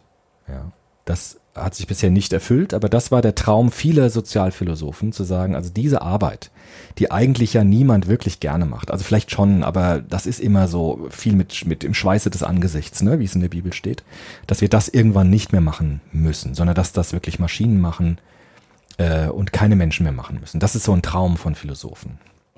Wenn ich da gerade so ein bisschen drüber nachdenke, ähm, finde ich das eigentlich noch nicht mal ein besonders, also wenn man ihn konsequent zu Ende träumt, glaube ich nicht, dass es uns glücklicher macht als, als Menschen, als Ja. Gesellschaft, weil ich glaube, dass diese eher der Bezug zu der Arbeit etwas Wichtiges, also der Wert von Arbeit etwas Wichtiges ist, dass man eben, ich glaube, der, der, der entscheidende Kern ist, es nicht mehr zu müssen, aber es zu tun, aufzuhören, wäre auch fatal. Also ich sehe das jetzt am Beispiel, ich habe die letzten Wochen hier zu Hause renoviert. So. Und das ist anstrengend und so weiter. Ähm, aber es ist trotzdem, wenn du dann fertig bist, ein tolles Gefühl, weil du was gemacht hast, was bewirkt hast, Ja. was erreicht hast. Und auch manchmal ist diese Erschöpfung aus körperlicher Tätigkeit auch sehr befriedigend. Abends, wenn du dann die Füße hochlegst auf die Couch, hast du auch so ein bisschen das Gefühl, oh, das habe ich mir jetzt verdient. Ja. Und ich kann Ja, mir ja. eben so eine Welt aus lauter Prechts, ich will jetzt nicht sagen, dass Precht nicht arbeitet, der ist halt ein Kopfarbeiter, Ja, klar. aber das allein stelle ich mir Der auch auch nicht putzen. besonders, ja, wenn er das selber macht, ja. ja. Oder wenn die Maschine es halt dann macht, dann eben nicht. Also das ist ja, Ja, die, klar. wenn das der ultimative Traum ist, weiß ich nicht, ob ich in dieser Welt, klar, ich kann auch freiwillig dann selber putzen und so weiter, aber ich weiß nicht, ob diese Hm. Jagd nach diesem ultimativen so der, der vernünftigste Ansatz ist, sondern eher zu sagen, wie können Hm. wir eher eine Balance finden, dass wir eben nicht Leute haben, die 14 Stunden Schwagel stechen müssen, in ganz runtergekommenen Dingern leben müssen, ganz schlecht bezahlt werden, sondern dass wir so eine Balance kriegen, auch in der Wert der Arbeit, dass wir eben im, im Wert des Konsums und im Wert der Produktion, dass wir da vielleicht stärker wieder hinkommen, als zu sagen, wir müssen alles jetzt irgendwie von Sklaven oder, oder Robotern erledigen lassen Mhm. und, und legen dann noch die Füße hoch. Also das Ja, ist jetzt kein Traum, dem ich ja nachjagen würde. So, so gern ich auch nicht mehr putzen müsste. Ja, eben. Also das mit Sklaven ist ja sowieso heute undenkbar. Aber die Frage ist ja eben mit Maschinen. Also ich, ich kann diesen Traum von Brecht, kann ich nachvollziehen, weil ich hasse einfach Putzen und Zeug und so. Aber ich verstehe auch, was du sagst, dass ja in dieser Arbeit ja irgendwie auch so ein anthropologisches Moment vom Menschen auch drin liegt. Die Hannah Arendt interessanterweise sagt am Ende ihres Buches, stellt sie mit Hinblick auf Marx die Frage, da müssen wir aber gleich nochmal genauer zu gucken, in einer Gesellschaft, die, in der die Arbeit so einen hohen Stellenwert hat wie in unsere, also wir haben ja eine Verherrlichung der Arbeit in der Neuzeit. Was machen wir eigentlich, wenn wir nicht mehr arbeiten müssen? Also wäre das nicht auch eine große Frage, dass viele Menschen vielleicht gar nicht genau wissen, was sie dann überhaupt machen sollen, wenn sie nicht mehr arbeiten? Diese Frage stellt sie auch. Die finde ich irgendwie provozierend, aber irgendwie auch sehr, äh, sehr schlau. Also wir haben die Arbeit so stark gemacht, dass wir gar nicht vielleicht genau wissen, was wir mit uns anfangen, wenn wir plötzlich nicht mehr arbeiten müssen. Und daran hat Karl Marx zum Beispiel nie gedacht. Ja. Und das kann man nämlich auch mal fragen. Ich habe darauf keine Antwort, aber diese Frage stellt sie, sie beantwortet sie auch nicht selbst, aber diese Frage stellt sie auch, weil es nämlich so ist, dass die Arbeit ins Zentrum der Philosophie gelangt ist. Bei den Antiken überhaupt nicht. Ja, also Hannah Arendt äh, outet sich auch als große große Freundin der, der antiken griechischen Philosophie. Sie ist so eine Art moderne Aristotelikerin. Also Aristoteles ist äh, ein ganz wichtiger Philosoph für sie. Und ähm, sie sagt jetzt, ein, ein Schritt der Neuzeit war jetzt, die Arbeitskraft des Menschen ins Zentrum der Philosophie zu stellen und nicht mehr an den Rand zu stellen. Also bei den Griechen hat die Arbeit eigentlich keine große Rolle gespielt. Das haben Sklaven übernommen. Das war menschlich natürlich eine Katastrophe aus heutiger Sicht. Aber die Philosophen konnten sich dann freimachen und haben die Muße zelebriert und das Denken und das, die Freiheit zelebriert. Und die Arbeit, das war gar kein Thema der Philosophie. Und die Arbeitskraft kommt jetzt ins Zentrum der Philosophie in der Neuzeit, vor allem durch John Locke, der gesagt hat, die Arbeitskraft ist das Eigentum des Menschen. Also mit seiner Eigentumstheorie hat er gesagt, das ist etwas, was dem Menschen gehört und deshalb muss er auch dafür bezahlt werden, fair bezahlt werden, weil das etwas ganz Wertvolles ist, was der Mensch kann, nämlich arbeiten können. Und Karl Marx, mit dem er sich in dem Buch auch intensiv auseinandersetzt, sagt, dass Arbeit die Quelle aller Produktivität ist. Also das ist das, was den Menschen eigentlich auszeichnet, dass er arbeiten kann und Mehrwert produzieren kann und darauf baut gewissermaßen moderne Zivilisation auf. Und sie sagt, dieser Übergang von der Antike zur Neuzeit mit dieser starken ähm, Zentralisierung von Arbeit hat eine hat so ein janusköpfiges Gesicht. Einerseits ist es natürlich hochinteressant, diese, diese Arbeitsbegriffe zu vertiefen und genauer anzuschauen, was heißt denn Arbeiten. Andererseits wird die Arbeit vielleicht auch dann irgendwie zu stark gemacht, zu wichtig gemacht und das, was der Mensch sonst noch kann, außer zu arbeiten, geht vielleicht darunter ein bisschen verloren. Das ist ihre Ambivalenz der, der Neuzeit, die sie zeichnet. Wäre schon interessant zu gucken, wie, wie ist es jetzt wirklich im Moment in der Neuzeit? Ich habe so ein bisschen das Gefühl, ähm, dass das gerade auch wieder so leicht zu kippen droht. Also gerade jetzt, wie gesagt, eine aktuelle Diskussion über die äh, Billiglohngeschichten, über Ja. die tatsächlich, also es gibt noch moderne Sklaverei äh, auf der Welt. Ja, Also ja, weil ja. du so gesagt hast, Ja. uns ist es ja undenkbar, was die Griechen gemacht haben. Es wird trotzdem noch praktiziert. Und im Grunde genommen wird auch ganz viel, ähm, gerade bei uns, also in, in, in wohlhabenden äh, Deutschland und wir aus wohlhabenden Schichten kommend, wird es sozusagen verdeckt auch pra- äh, äh, praktiziert, weil wir sehr viel für selbstverständlich kaufen und hinnehmen und aber uns gar nicht bewusst sind, was da letztendlich so ein Stück weit äh, dahinter steckt. Und das würde mich natürlich auch brennend interessieren, was beispielsweise Hannah Arendt äh, zu so Themen gesagt hat, dass Geld für einen arbeitet. Also, dass man sozusagen den Wert, wenn man Wert jetzt auch monetär ausdrückt in Form von Geld, was ist denn das für eine komische Form plötzlich ist, wenn man viel Geld hat, man plötzlich viel verdient, ohne dass man selber Ja. tätig wird und arbeitet. Also das ist ja, das ist doch der feuchte Traum der Philosophen eigentlich so ein bisschen. Also man selber muss gar keine Hand mehr rühren, man muss einfach nur genug Geld haben, um es arbeiten zu lassen, wie es so schön heißt. Ja. Ja, aber ich glaube schon, dass dieses Geld arbeiten zu lassen ja darauf basiert, dass es dann doch Arbeit im Hintergrund gibt, dass das Geld dann aufwertet. Also ganz ohne Arbeit funktioniert es ja auch nicht. Ja, aber dass es dann meistens nicht die eigene Arbeit ist, sondern die Arbeit von anderen. Ja, aber da, das ist ja in der Neuzeit diese Arbeitsteilung. Das Ja. ist ja ein Grundprinzip. Ja. Sie würde was anderes gegen Arbeit setzen. Sie würde sagen, es gibt äh, die Freiheit des Lebens, nämlich der freie Kräfteüberschuss jenseits von Arbeit und das bezeichnet sie sehr schön, wie ich finde, als Spiel. Also wenn der Mensch nicht arbeitet, kann er spielen. Und Spiel ist das Gegenteil von Arbeit. Also Spiel ist der freie Kräfteüberschuss, den wir haben und darin äh, kristallisiert sich die Freiheit des Menschen im Spiel. Weil das Spiel ähm, gar keinen äh, Zweck dann hat, sondern um sich selbst willen geschieht. Und äh, deshalb sozusagen, dass das Trans die Transzendierung von Arbeit ist. Das würde man jetzt auch sagen, mit Fußball und die ganzen Millionen, die im Hintergrund sind, ist es jetzt auch nicht mehr so. Aber wenn man Kinder zuschaut beim Spielen, ne, dann würde man sehen, dass dort genau das äh, nicht passiert, was Arbeit ist, sondern das ist dieser, dieser freie Kräfteüberschuss, der sich selbst für sich selbst da ist.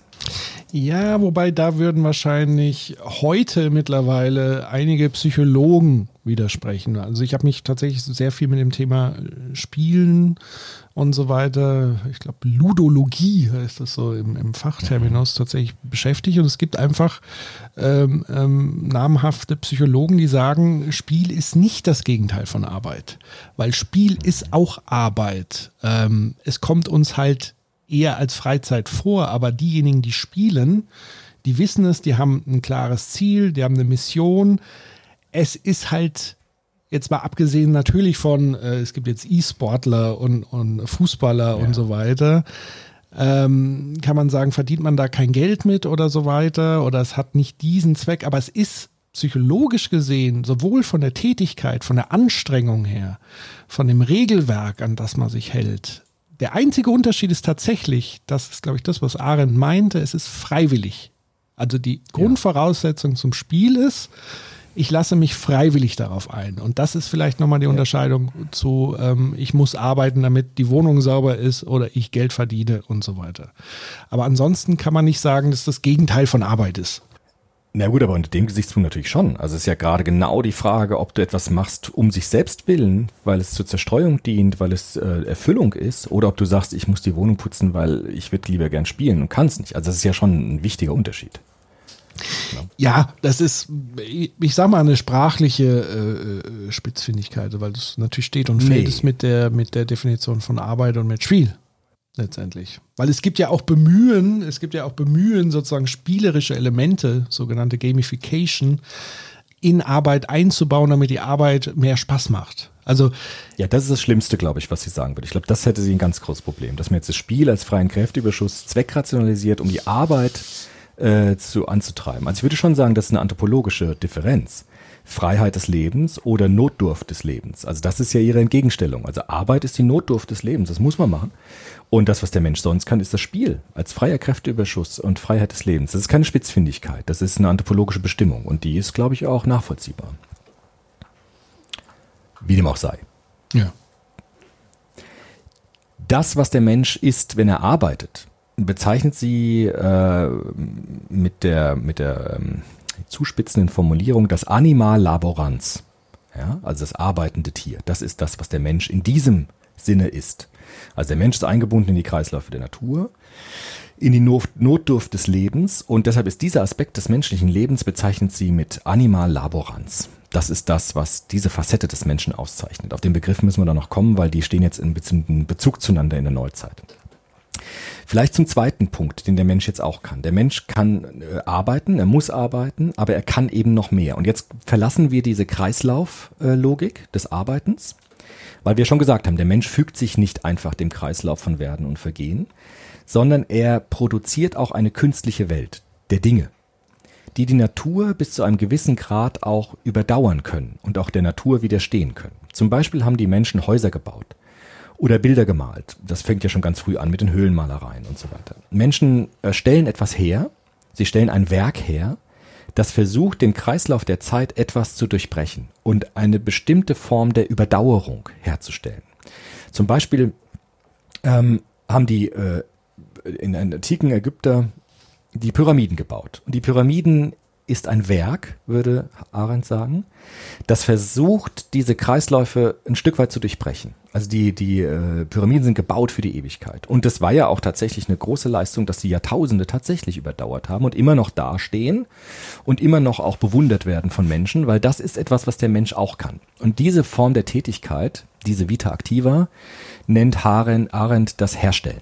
Also es ist etwas anderes als Arbeiten ist das Herstellen. Und hergestellte Dinge äh, werden gebraucht und nicht verbraucht. Hergestellte Dinge nutzen sich ab mit der Zeit. Natürlich, ein Werkzeug nutzt sich ab. Aber das Werkzeug wird nicht verbraucht, wenn es genutzt wird, sondern ist sozusagen da, um widerständig zu sein gegen die Kreisläufe der Natur. Der Mensch in dieser Facette ist der berühmte Homo faber. So nennt sie ihn auch. Gibt ja auch das berühmte Buch von ähm, Max Frisch, Homo faber. Und der Homo faber ist der Mensch, der herstellt. Der fabrizierende Mensch. Es gibt ein schönes Wort, äh, das heißt auch äh, werkeln. Hast du vielleicht mal gehört? Meine Mutter hat das immer zu mir gesagt. Meine Mutter hat das immer gesagt, wenn ich Lego gespielt habe und Lego gebaut habe, hat sie immer gesagt, du werkelst schon wieder so den ganzen Tag. Ja, ich habe immer so, so Raumschiff gebaut aus Legostein. Und ich finde dieses Wort ganz schön. Das wird heute gar nicht mehr gebraucht. Aber werkeln heißt ja genau, ich stelle etwas her. Ich mache ein Werk. Ja, ein Bild male ich oder eine Statue baue ich oder ich baue ein Instrument oder irgendetwas und dieses Instrument ist nicht zur Kreislauffunktion gedacht, sondern zu der Sequenzialität zugehörig, weil es versucht, dem Menschen auch ein Bewusstsein oder eine Erfahrung der Überdauerung zu vermitteln. Ja. Witzigerweise äh, findet der Begriff Werkeln bei uns in der Familie sehr häufig Anwendung. Na ja, Gott. Okay, schön. Aber wir sind auch eine sehr werkelnde Familie. das, das, stimmt auch, ja. Das ist, das ist auch so, ja. ja. Äh, weil ihr viele Sachen herstellt tatsächlich. Ne? Und die überdauern auch die Dinge. Das ist auch manchmal ein bisschen lästig vielleicht, wenn man in den Keller geht und da sind die ganzen Werke noch da und alles türmt sich so auf. Aber das ist ja eben genau das, was Werke sollen. Sie wollen die Natur oder den Kreislauf der Natur ein bisschen transzendieren und ähm, wollen so eine relative Unabhängigkeit von der Existenz des Menschen behalten. Also dass sie auch weiter existieren, wenn der Mensch als Individuum gestorben ist. Das war ja auch die Idee der Unsterblichkeit äh, der Ägypter, zu sagen, wir haben ein Gebäude, die, die, die Pyramiden, die eigentlich ins Unendliche hineingehen und den Menschen, den Pharaonen so ein bisschen mitnehmen in die Unendlichkeit, sodass sie die, die Sterblichkeit des Menschen transzendieren und überdauern. Mhm. Deswegen ist ja das Internet mein Keller quasi. Also das Internet hat so viel Platz, das kann man gar nicht genug vollmüllen. Ja. Ähm, ja. ja. Genau.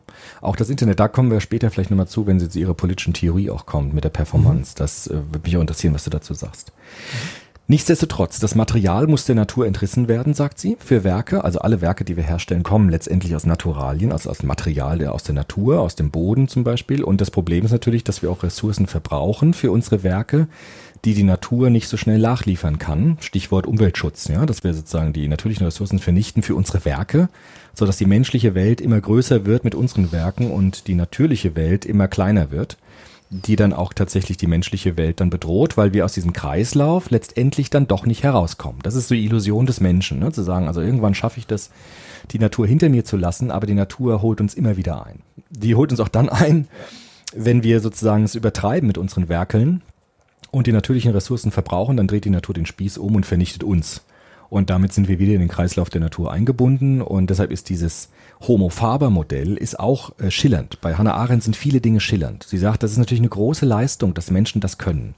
Also wer will schon auf den Rembrandt verzichten, ja, oder auf den äh, Van Gogh, auf die großen Gemälde, auf den Shakespeare, auf die großen Werke des Menschen. Andererseits neigt der Mensch auch sofort dazu, es zu übertreiben, indem er ständig Werke baut, die natürlichen Ressourcen verbraucht und dann von der Natur eingeholt wird und plötzlich wieder auf den harten Boden der Natur aufschlägt und merkt, er ist doch in den Kreislauf der Natur eingebunden und kommt letztendlich dort nicht heraus. Tatsächlich wäre ja dann der nächste Schritt, das Herstellen wieder zurück in den Kreislauf oder näher an den Kreislauf heranzuführen oder überhaupt ein Bewusstsein für den Kreislauf wieder zu schaffen, weil nachhaltiges Handeln ist ja nicht einfach zu sagen, man verzichtet einfach nur auf irgendwas, sondern es ist ein Bewusstsein dafür, ähm, Dinge erstens, die man herstellt, ähm, so herzustellen, dass man sie nicht äh, äh, leichtfertig immer wieder wegwirft. Ja, und das ist natürlich auch im Bereich der, der Arbeit halt ganz immens. Also wie viel Lebensmittelverschwendung haben wir, wie viel Klamottenverschwendung und, und so weiter. Also es ist wirklich einfach Verschwendung, ähm, die sozusagen dann verloren geht. Und ähm, und wenn man dann ein Bewusstsein hat, also auch sowas wie Recycling, ist ja die Idee, der Herstellung mit Blick auf den Kreislauf wieder. Da steckt das ja schon im Wort mit drin. Also ich nehme anscheinend Müll und mache daraus, stelle daraus wieder neue Dinge her. Das ist also eigentlich näher ran an den natürlichen Kreislauf wieder zurückzugehen, um eben dieses Ungleichgewicht ähm, auf lange Sicht letztendlich zu vermeiden. Dass wir, also wir können herstellen, ohne dass wir ähm, mehr verbrauchen, als wir herstellen. Also wir müssen es einfach nur lernen. Also sei es Elektrizität, kann man nachhaltig herstellen. Irgendwann Ja. kommt man an den Punkt, wo Ja. das unendlich ist, gut, bis irgendwann in ein paar Millionen Jahren die Sonne äh, kaputt geht. Ja, gut. Ähm, aber bis dahin könnte man das hinbekommen. Ja.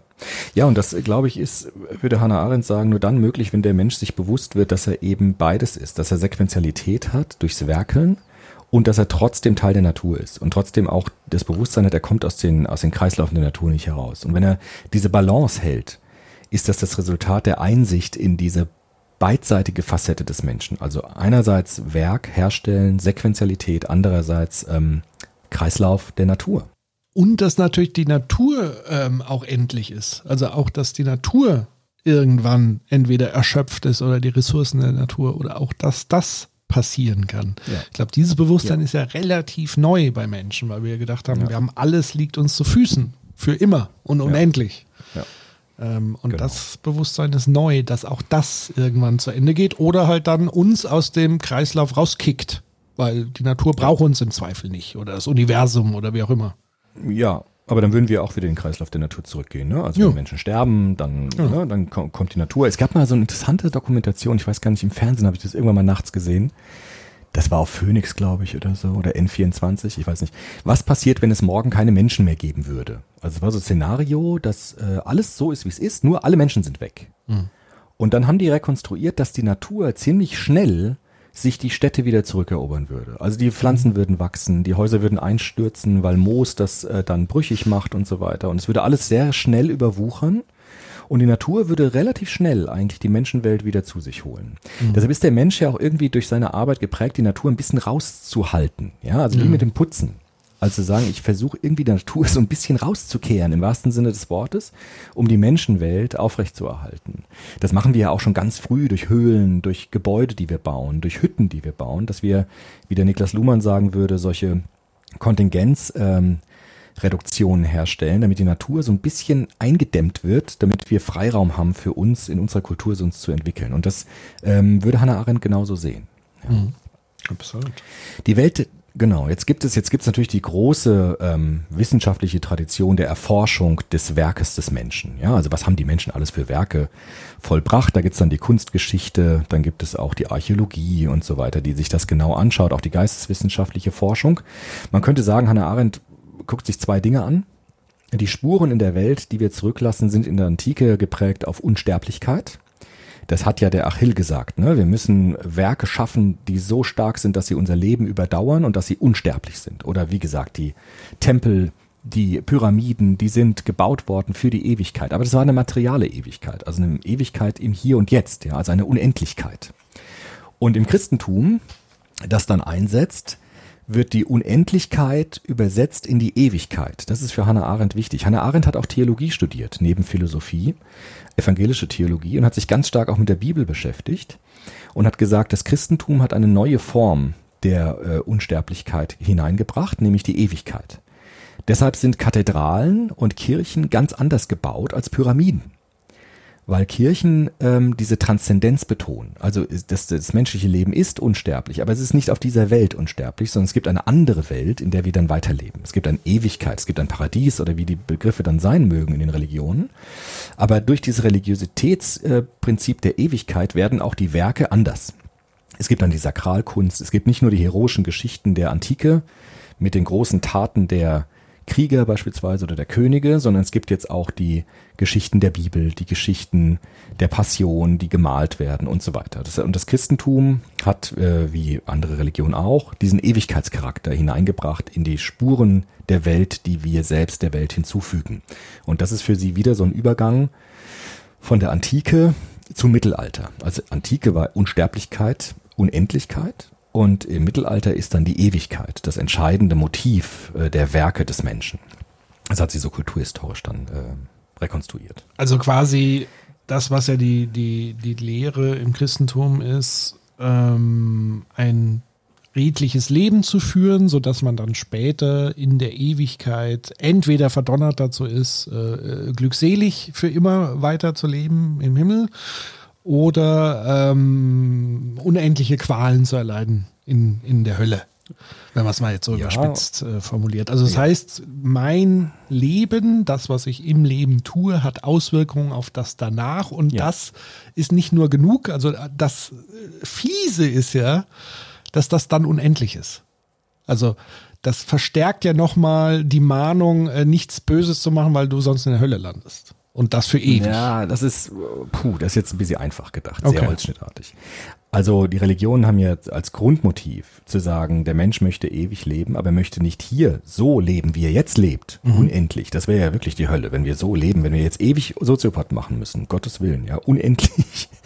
Der Mensch sucht nach, nach erlösender Unendlichkeit und das nennen Religionen Ewigkeit. Das ist der Unterschied zwischen Unendlichkeit, also eine nicht endende Welt, und Ewigkeit im Sinne einer erlösten Unendlichkeit, die ganz anders, die qualitativ komplett anders ist als die Welt, die wir kennen.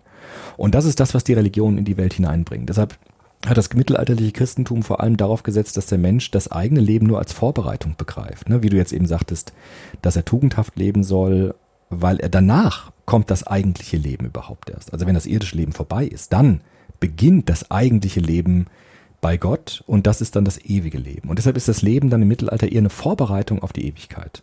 Und das war in der Antike eben nicht so. Das ist eine ganz andere Form der, der Ethik. Aber es gab ja schon Sanktionen. Also es gab ja schon Ja, die. Drohung, ähm, wenn es nicht tugendhaft ist, dass du auf ewig Ja. in der Hölle schmorst. Ja klar, also deine Taten hier entscheiden auch darüber, was mit dir später dann passiert. Auf jeden Fall gibt das Fegefeuer dann und solche Konstruktionen. Aber der Grundgedanke ist tatsächlich der der Ewigkeit. Wie die dann aussieht und so weiter, das gibt's dann Ausmalungen, aber das Grundmotiv ist dann das der Ewigkeit. Und so sehen dann die Werke auch aus, ne? dass dann Sakralkunst kommt, dass Kirchen gebaut werden, der Anbetung. Ja? Und das ist typisch für das Mittelalter. Aber wie dem auch sei, die Welt der Dinge ist die menschliche Welt und alles, was der Mensch hat, einen Anfang und hat ein Ende. Also alles beginnt irgendwann, ja, also wenn ein Haus gebaut wird, gibt es einen Grundstein, der gelegt wird. Und wenn das Haus fertig ist, äh, dann wird so eine Schnur durchschnitten und das Haus wird bewohnt oder es wird bezogen oder in Betrieb genommen. Oder ein Schiff, das gebaut wird, das gibt so einen Anfang und dann läuft es vom Stapel und ist fertig. Also alles, was wir tun im Sinne des Herstellens, hat einen Anfang und ein Ende. Und das ist das grundlegende, der grundlegende Unterschied zum Putzen beispielsweise, was kein Anfang und Ende hat, sondern was immer wieder gemacht werden muss. Und wenn ein Haus fertig ist, ähm, dann ist es fertig. Ja? Kunstwerke, sagt Hannah Arendt, sind die beständigsten Werke aller Dinge. Sie sind zwecklos, aber total sinnvoll.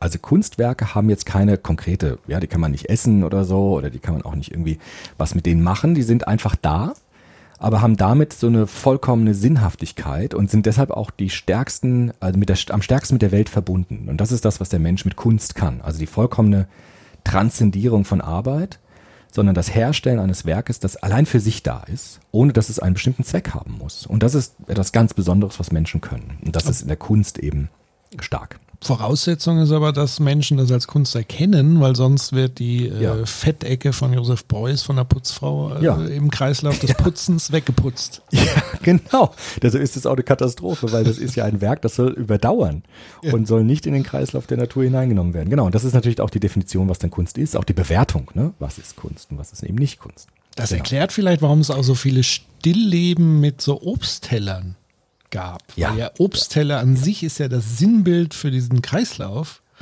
Der, Ja, der ist schön. einmal so richtig schön und den muss ich festhalten, weil sonst schimmelt er. Ja. Und es kommt Fliegen. So ist es. Genau.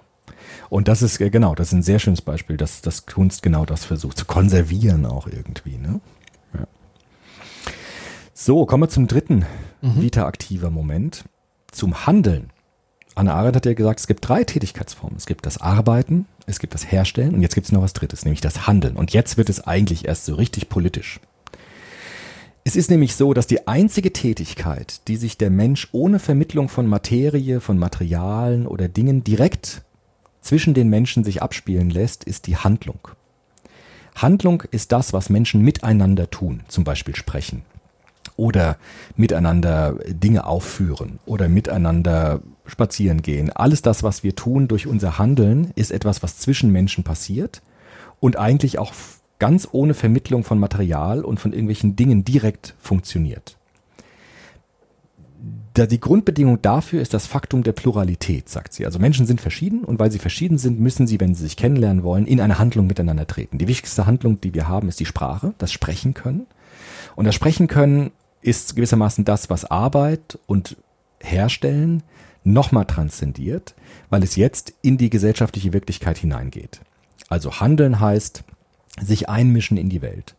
Handeln ist gewissermaßen verbunden jetzt mit der Natalität, die Hannah Arendt so stark macht. Jede Handlung ist ein Neuanfang, ist wie eine Geburt. Ja, also wenn ich dich begrüße, hier auch im Internet so, ist das wie ein Neuanfang. Wenn wir das nächste Mal uns sehen, ist das auch wie ein Neuanfang. Es ist wie etwas, was Neues in die Welt hineinkommt, wofür wir aber nichts brauchen, außer uns selbst. Das ist das eigentlich für sie, was den Menschen tatsächlich zum Menschen macht. Also sie sagt, der Mensch muss nicht arbeiten, um Mensch zu sein. Die Griechen haben nie gearbeitet, also die Philosophen, sondern haben die Sklaven das machen lassen. Ein Mensch muss auch nichts Tolles herstellen. Aber wenn ein Mensch überhaupt nicht handeln würde, wenn er nicht sprechen würde, wenn er gar nichts machen würde, dann wäre tatsächlich die Frage ernsthaft gestellt, was macht den Menschen zum Menschen? Und deshalb sagt Hannah Arendt, das Handeln ist eigentlich das, was uns zum Menschen macht, weil wir sprechen können und weil wir unsere Identität enthüllen können durch Handeln und Sprache. Und deshalb ist Handeln für sie das Entscheidende für das, für das Menschsein. Mhm. Wobei natürlich ähm, man Arbeiten und Herstellen als Grundvoraussetzung ja schon braucht. Immer. Also es ist sozusagen eher das Sahnehäubchen, ist sozusagen Handeln. Ja. Das menschliche Sahnehäubchen. Absolut. Ja, also ähm, wir können nicht handeln und nicht sprechen, wenn wir hungern, also wenn wir verhungern. Wir sind eingebunden in die Natur, immer. Also bei allen Dingen ist die Natur, hat, eigentlich hat die Natur immer das letzte Wort, ja, weil aus dem Kreislauf kommen wir nicht raus.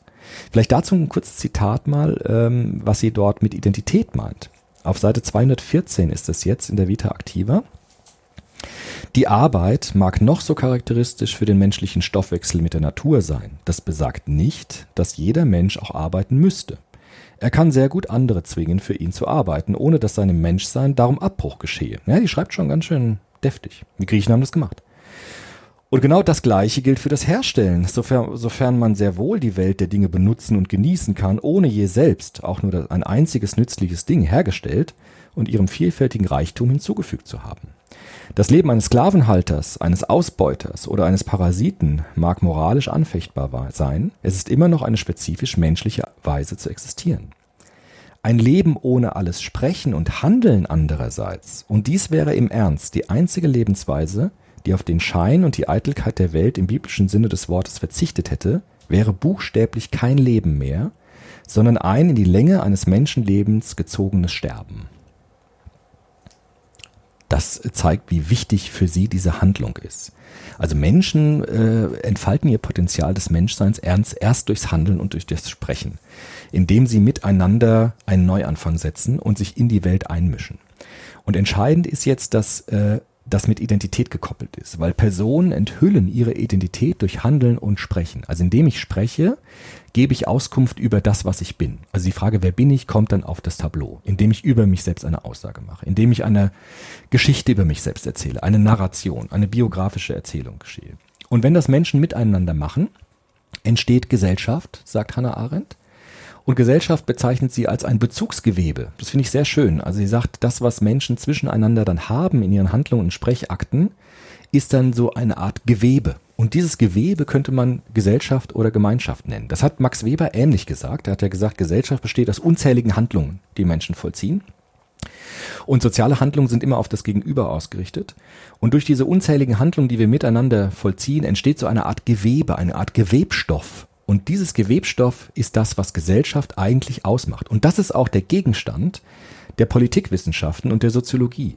Also Soziologie hat ja auch Niklas Luhmann schon gesagt, beschäftigt sich gar nicht so sehr mit Menschen, sondern mit dem, was Menschen miteinander tun. Und dieses Miteinander-Tun des Menschen würde Hannah Arendt als Handeln bezeichnen. Und das bildet in der Gesamtheit so eine Matrix, könnte man sagen, ein Gewebe. Und dieses Gewebe ist Gesellschaft. Ja. Von daher hat sie da Luhmann, finde ich, auch vorweggenommen. Also diese ganzen Gedanken kommen bei Luhmann ja erst in den 70er, 80er Jahren. Hier sind wir in den 50er Jahren und äh, das ist schon sehr weit gedacht, finde ich. Eine Biografie im Sinne von einer narrativen Identität, wie man sie jetzt sagen könnte, bedeutet, dass ich in das Gewebe der Gesellschaft meinen Faden hineinfädle. Also wir alle haben einen Faden durch unsere Geburt. Wir haben eine Unverwechselbarkeit der Persönlichkeit. Wir sind ein Neuanfang. Jeder Mensch von sich ist ein Neuanfang durch, den Faktum, durch das Faktum der Geburt.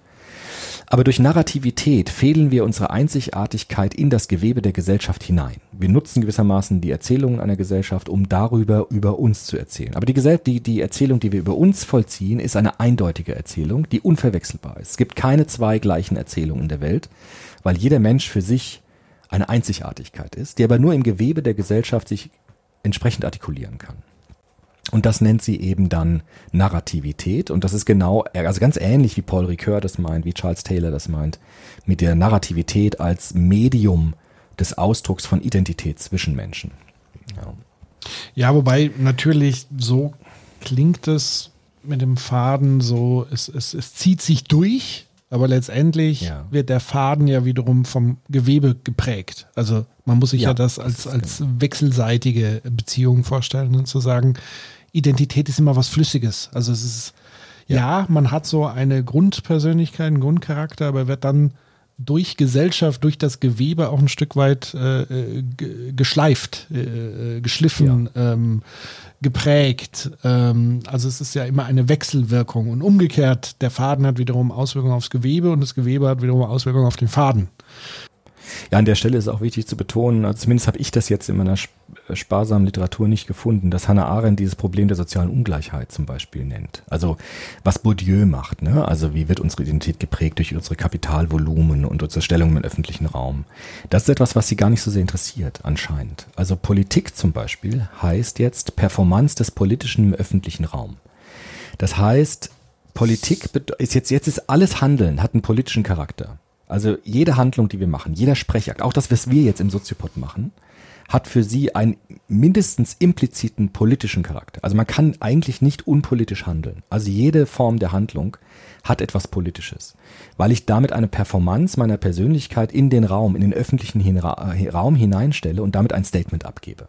Und das mache ich im Grunde in jeder Handlung, mehr oder weniger. Aber implizit ist in jeder Handlung etwas Politisches mit drin, weil ich irgendeine Stellungnahme immer mittransportiere. Das ist so, wie der Watzlawick sagt, man kann nicht nicht kommunizieren. Und Hannah Arendt würde sagen, man kann eigentlich nicht nicht politisch handeln, sondern jede Handlung hat einen impliziten politischen Charakter, weil ich ein Statement abgebe, das auch den anderen wiederum auffordert, sein Statement dazu in Beziehung zu setzen. Und das äh, führt uns zu dem Politikbegriff, den sie hat, den ich ziemlich interessant finde. Sie sagt nämlich, in Bezug wieder auf Aristoteles, den sie so großartig äh, findet, moderne Demokratien müssen eigentlich einen Raum haben, einen Raum der Handlung.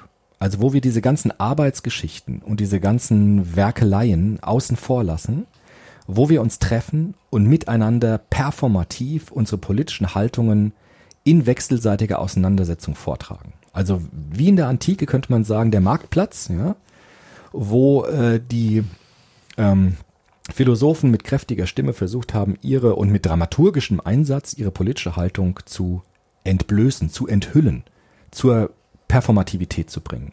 Und das ist etwas, was Hannah Arendt auch möchte.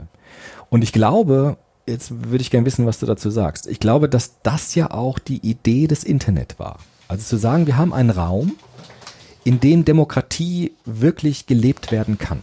Also ich glaube, das ist auch das, was ähm, die frühen Pioniere des Internets wollten. Also zu sagen, wir haben einen Raum, in dem wir performativ Politik miteinander diskutieren können, auch jenseits von Institutionen, in so einer Art riesigem Marktplatz, digitalem Marktplatz, wo wir Politik performativ aufführen können. Und ich glaube, das ist etwas, was sie damals äh, auch präferiert hätte und was vielleicht in dieser frühen Idee des Internets ja auch wiederum reaktiviert worden ist. Ja, und das fand ich bei ihr hochinteressant. So haben viele das Internet natürlich sehr frühzeitig interpretiert, ähm, ja. also das rein technologische halt, aber klar, es ist natürlich ja. die Möglichkeit, äh, öffentlich performant äh, zu sein. So, also man, man, man kann sich äußern in verschiedener Art und Weise Deswegen wäre schon interessant jetzt zu wissen, ist so ein Podcast, ist das was, was man herstellt oder ist das eine Handlung oder ist es eine Mischung aus beidem letztendlich? Weil auch ein Kunstwerk hat ja einen Handelaspekt, wenn ich eine Botschaft, eine politische darin unterbringe. Das würde mich noch interessieren, ob es da sozusagen eine Abgrenzung gibt bei Arendt oder ob sie das auch zusammenhängend sieht, dass man ein Buch, ein politisches, was man herrscht, ein Buch ist ja eine Herstellung ist es aber trotzdem Teil des Handelns oder geht es darum, wenn Menschen miteinander sprechen?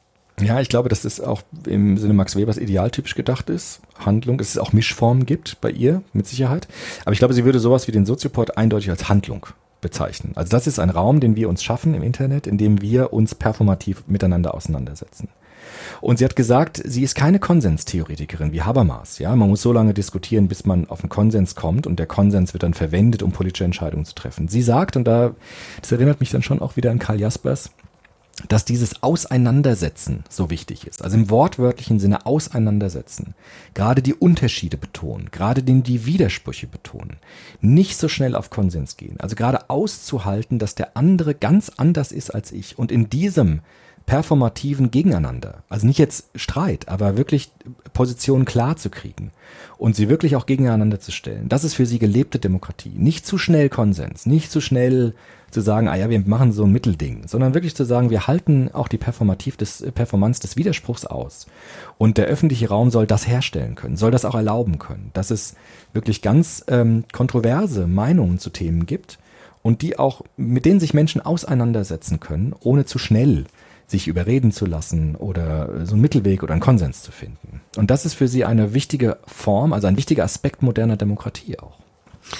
Da ist natürlich die spannende Frage, jetzt in Bezug auf Internet, ist natürlich, ähm, muss diese Auseinandersetzung unmittelbar äh, zwischen den jeweiligen Parteien, also Parteien nicht im Sinne von politischer Partei, sondern Statements, wie auch immer, Geisteshaltung, Verständnisse, Argumenten, muss das immer unmittelbar zwischen stattfinden oder reicht es einfach, ähm, irgendwas ins Netz zu stellen, Kommentar, eine Behauptung und irgendjemand anders kann das lesen, kann eine andere Behauptung aufstellen. Also muss es diese, diese direkte Interaktion geben. Also ich sag mal so als Stichwort in, in Form von Debatten, in Form von moderierten ähm, Diskussionen, wo so ein bisschen These, Antithese und so weiter, also diese Dialektik stattfindet auf einem klaren Feld? Oder reicht es so, wie es das Internet im Moment ist? Es ist ein Wildwuchs aus, jeder darf mal was sagen. Mhm. Ja, ich glaube, sie würde äh, Politik auf verschiedenen Ebenen verorten. Also wenn ich jetzt in der Sekundärliteratur, ich habe zum Beispiel das ganz hervorragende Buch von Gritz Strassenberger gelesen, Hannah Arendt heißt das. Ähm, da sagt sie, es gibt äh, verschiedene Facetten der Politiktheorie von Hannah Arendt. Hannah Arendt war eine große Bewunderung des amerikanischen Systems zum Beispiel, mit den verschiedenen Facetten des Checks and Balances, des Senats, des Kongresses, auch des Präsidialamtes und so weiter. Sie war auch eine große Politikfan des, der europäischen Demokratie. Also sie würde natürlich für Parteien sein, sie würde auch für republikanische Formen der Demokratie sein. Sie würde nur sagen, jenseits davon gibt es auch eine Demokratieform der Politik, die im Alltag passiert. Also beim Einkaufen, beim Gespräch mit Freunden. Äh, dort alles ist auch Politik möglich. Durch die Performance meiner Identität. Also indem ich mich enthülle dem anderen in meinen Haltungen. Und deshalb würde sie, glaube ich, sagen, Politik ist eben nicht nur Parteienpolitik oder institutionelle Politik, sondern Politik ist im Handeln mit drin. Und wenn wir uns dessen bewusst sind, können wir auch im öffentlichen Raum selbst Politik machen. Deshalb würde sie auch alles, was mit ähm, Demonstrationen auch äh, ist oder auch mit Widerspruch, ähm, auch mit Widerständigkeit im öffentlichen Raum, würde sie begrüßen, weil sie sagt, auch dort ist es wichtig, dass Demokratie einen Raum bekommt, dass Politik einen Raum bekommt und nicht einfach besetzt wird von Arbeit und von herstellen, sondern dass dort ein Handlungsraum offen bleibt. Und ich meinte das eben mit dem Internet, ich habe mal so ein interessantes Interview gele gelesen, ich weiß nicht genau mit wem, mit so einem Pionier auch von äh, Politik im Internet. Und derjenige hat gesagt, dass es äh, am Anfang oder in, was, wann ist der Anfang, ich weiß nicht, vielleicht in den 90er Jahren oder so, es schon bei vielen diese Idee gab, dass das Internet so etwas herstellen könnte wie einen wirklich offenen Raum, in dem wir uns alle begegnen können, in dem es wirklich Demokratie in diesem diskursiven Sinne möglich ist. Und das hat mich jetzt so stark erinnert an das, was Hannah Arendt äh, gesch geschrieben hat, dass auch sie das wollte, so einen öffentlichen Raum der Politik, wo jeder sich einbringen kann und wo Widersprüche zugelassen werden. Ja, das ist so ein. Wahrscheinlich ist es vielleicht auch ein bisschen naiv, ja, weil die jetzt auch sehen, dass es da viel ähm, Unfug gibt oder viel Missbrauch auch gibt. Ja. Deswegen bin ich ja, versuche ich ja so, mich ranzutasten, was sie damit konkret meint, weil natürlich es gibt so eine glatte Vorstellung von Demokratie. So alles Mhm. löst sich dann in Wohlgefallen. Also die Habermasche Auffassung. Man muss Ja. nur lang genug vernünftig miteinander reden, um dann an, zum guten Ergebnis zu kommen. Das hat Ja. das Internet definitiv nicht äh, hinbekommen. Zumindest nicht ohne, dass man da aktiv Kräfte aufwendet. Deswegen habe ich ja gefragt, braucht es sowas wie Moderation? Braucht es eine Arena, die äh, sozusagen das gewährleistet Stimme und Gegenstimme und dass es fair zugeht. Also die Frage ist ja auch nach der Fairness solcher solchen Handelns. Also hat sie eine Vorstellung davon, was ist faires Handeln oder ist Handeln an sich einfach nur Handeln? Dann gebe ich ihr recht. Natürlich ist dann jemand, der Ausländer rausbrüllt, genauso Teil des äh, demokratischen Diskurses. Nur da frage ich mich halt, ob ich das so zulassen möchte. Nee, du kannst ja auch dagegen Widerspruch erheben. Genau, ich kann, kann Widerspruch hegen. Also da würde sie sagen, das ist ja wichtig. Genau, ja. aber wenn das sozusagen der Fall ist, zu sagen, okay, jeder darf mal raushauen, was er ist, dann ist natürlich das Internet ein, ein sehr demokratischer Raum, wenn man das auch als Demokratie bezeichnet. Für mich wäre halt Demokratie noch ein bisschen einen Schritt weiter gedacht. Da haben wir ja auch ausführlich über die Thematik gesprochen. Also auch Schutz von Minderheiten ist in meinem Demokratiebegriff einfach auch ganz klar mit drin. Und wenn es aber nur darum geht, jede, des Volkes Stimme äh, sozusagen abzubilden, dann äh, ist es dem Internet weitgehend gelungen, es sei denn, man ist in Ländern unterwegs, wo Internet eher gesperrt ist und so weiter und, und Leute verfolgt werden. Ähm, ja, aber ansonsten ist das natürlich ein Raum, wo jeder sehr einfach mittlerweile seine Stimme erhebt, im, im Gegensatz zu den Massenmedien, wie wir sie noch vor einigen Jahrzehnten kannten, wo es nur wenigen möglich war, diese Stimme zu ergreifen. Und das wird sie ja sicherlich auch gesagt haben, dass Massenmedien sicherlich auch ein Ort des Handelns sind, ein sehr starker Ort. Also so Talkshows, ähm, wo Menschen zu Wort kommen, wo Dinge diskutiert werden und so weiter. Und das war natürlich wesentlich strenger reglementiert als jetzt das Internet, wo jeder mal raushauen kann, was er so denkt. Ja, ich kann das auch nicht ganz beantworten, aber ich denke schon dadurch, dass sie auch, ähm, eine Befürworterin des republikanischen Demokratiesystems in Amerika ist, würde sie auch auf Moderation setzen. In ihrem Buch schreibt sie, dass die Voraussetzung für so einen öffentlichen Diskurs ein Minimum an Vertrauen ist. Also, dass ich vertraue, dass jemand nicht absichtlich lügt oder mir schaden will, sondern dass es wirklich ihm darum geht oder ihr darum geht, die Meinung zu sagen, wie sie sie hat. Das, was Habermas ein bisschen pathetisch mit dieser Anspruch auf Wahrhaftigkeit sagt. Also, dass es wirklich jetzt nicht versteckte Ziele gibt, sondern wirklich jemand sich zeigt als das, was er wirklich denkt. Das nennt sie ein Minimum an Vertrauen und das ist die Voraussetzung. Das wird wahrscheinlich jetzt auch nicht dir reichen, ja. Ich glaube, das muss auch institutionell gebunden dann sein, wie du das sagst mit Moderation, aber das ist, was sie äh, in ihren Büchern, die ich gelesen habe, schreibt. Aber ich finde, genau das ist ja ein wichtiger und guter Punkt mit dem Thema Vertrauen. Ja. Ähm, Ja. Ich gucke mir gerade auf YouTube, ähm, es gibt so ein uralte Talkshow in, in, in, aus äh, USA mit einem so ultrakonservativen Typen, William Buckley heißt der. Das war so ein erzkonservativer äh, Nixon-Anhänger und so weiter. Und der hatte Gäste meistens so aus, dem, aus der Gegenkultur. Also der hat zum Beispiel dann mit äh, Allen Ginsberg äh, äh, sich eingeladen aus der Beatnik-Kultur. Timothy Leary äh, hat äh, Noam Chomsky eingeladen, also Intellektuelle aus der ge absoluten Gegenkultur. Und die sind da hingegangen, weil sie Vertrauen hatten in das Format. Die wussten, das ist ein erzkonservativer Hund, ja. Aber Ja, der hat ja. auf Augenhöhe mit denen gesprochen, also zum einen auf hohem intellektuellen Niveau und es war immer die Macht des besseren Argu oder die Argumente und nicht dieses, was wir heute oft erleben in, in Talkshows, wo es so schnell auf die Beleidigung und, und im Internet erst recht. Und das meine ich mit Vertrauen in einen Raum zu haben, wo ich erstmal keine Gewalt beispielsweise zu befürchten habe. Ähm, wo ich sozusagen Grundvoraussetzungen geschaffen habe, um überhaupt vernünftig auf der Sachebene diese Argumente überhaupt austauschen zu können. Und dann wird es spannend, dann wird es interessant, dann wird es für mich demokratisch und politisch, wo, wo man zusammenkommen kann, wo man eben nicht darum fürchtet, äh, sein Leben zu riskieren. Und das kritisiere ich halt oft im, in der Internetkommunikation, dass das sehr schnell abrutscht in, äh, es muss noch nicht mal am Ende die Morddrohung sein, aber halt einfach dieses dumpfe, beleidigende, mhm. was ja schon eine Form der Gewalt auch letztendlich ist und ja. wo es dann gar nicht mehr darum geht, die eigene Position irgendwie rüberzubringen. Und das ist auf allen Seiten dann auch oft der Fall, weil es natürlich auch etwas Eskalierendes ist. Es ist auch hier ein gegenseitig sich bedingendes System. Ja, also es ist ja nicht nur immer die eine Seite, sondern die andere reagiert auch und zu Recht. Und jeder sieht sich aber so ein bisschen dann im Recht, weil jeder sich dann angegriffen und jeder sich verfolgt fühlt. Aber wir kommen aus dieser Nummer ganz schwer raus. Und das würde ich mir eben wünschen, diese stärkeren, moderierten Räume, ähm, wo gerade dann diese Pole auch wieder ins Gespräch kommen, man wirklich vernünftig sich selber dann denkend einen Eindruck machen kann. Das führt uns vielleicht auch nochmal zu dem Begriff der Macht bei Hannah Arendt den sie jetzt auch noch äh, mitnimmt, weil sie sagt, wenn Menschen handeln, dann entsteht auch immer Macht zwischen Menschen, weil es gibt ein Potenzial von Macht, das immer dann aktiv, aktiviert wird oder aktualisiert wird, wenn Menschen miteinander handeln.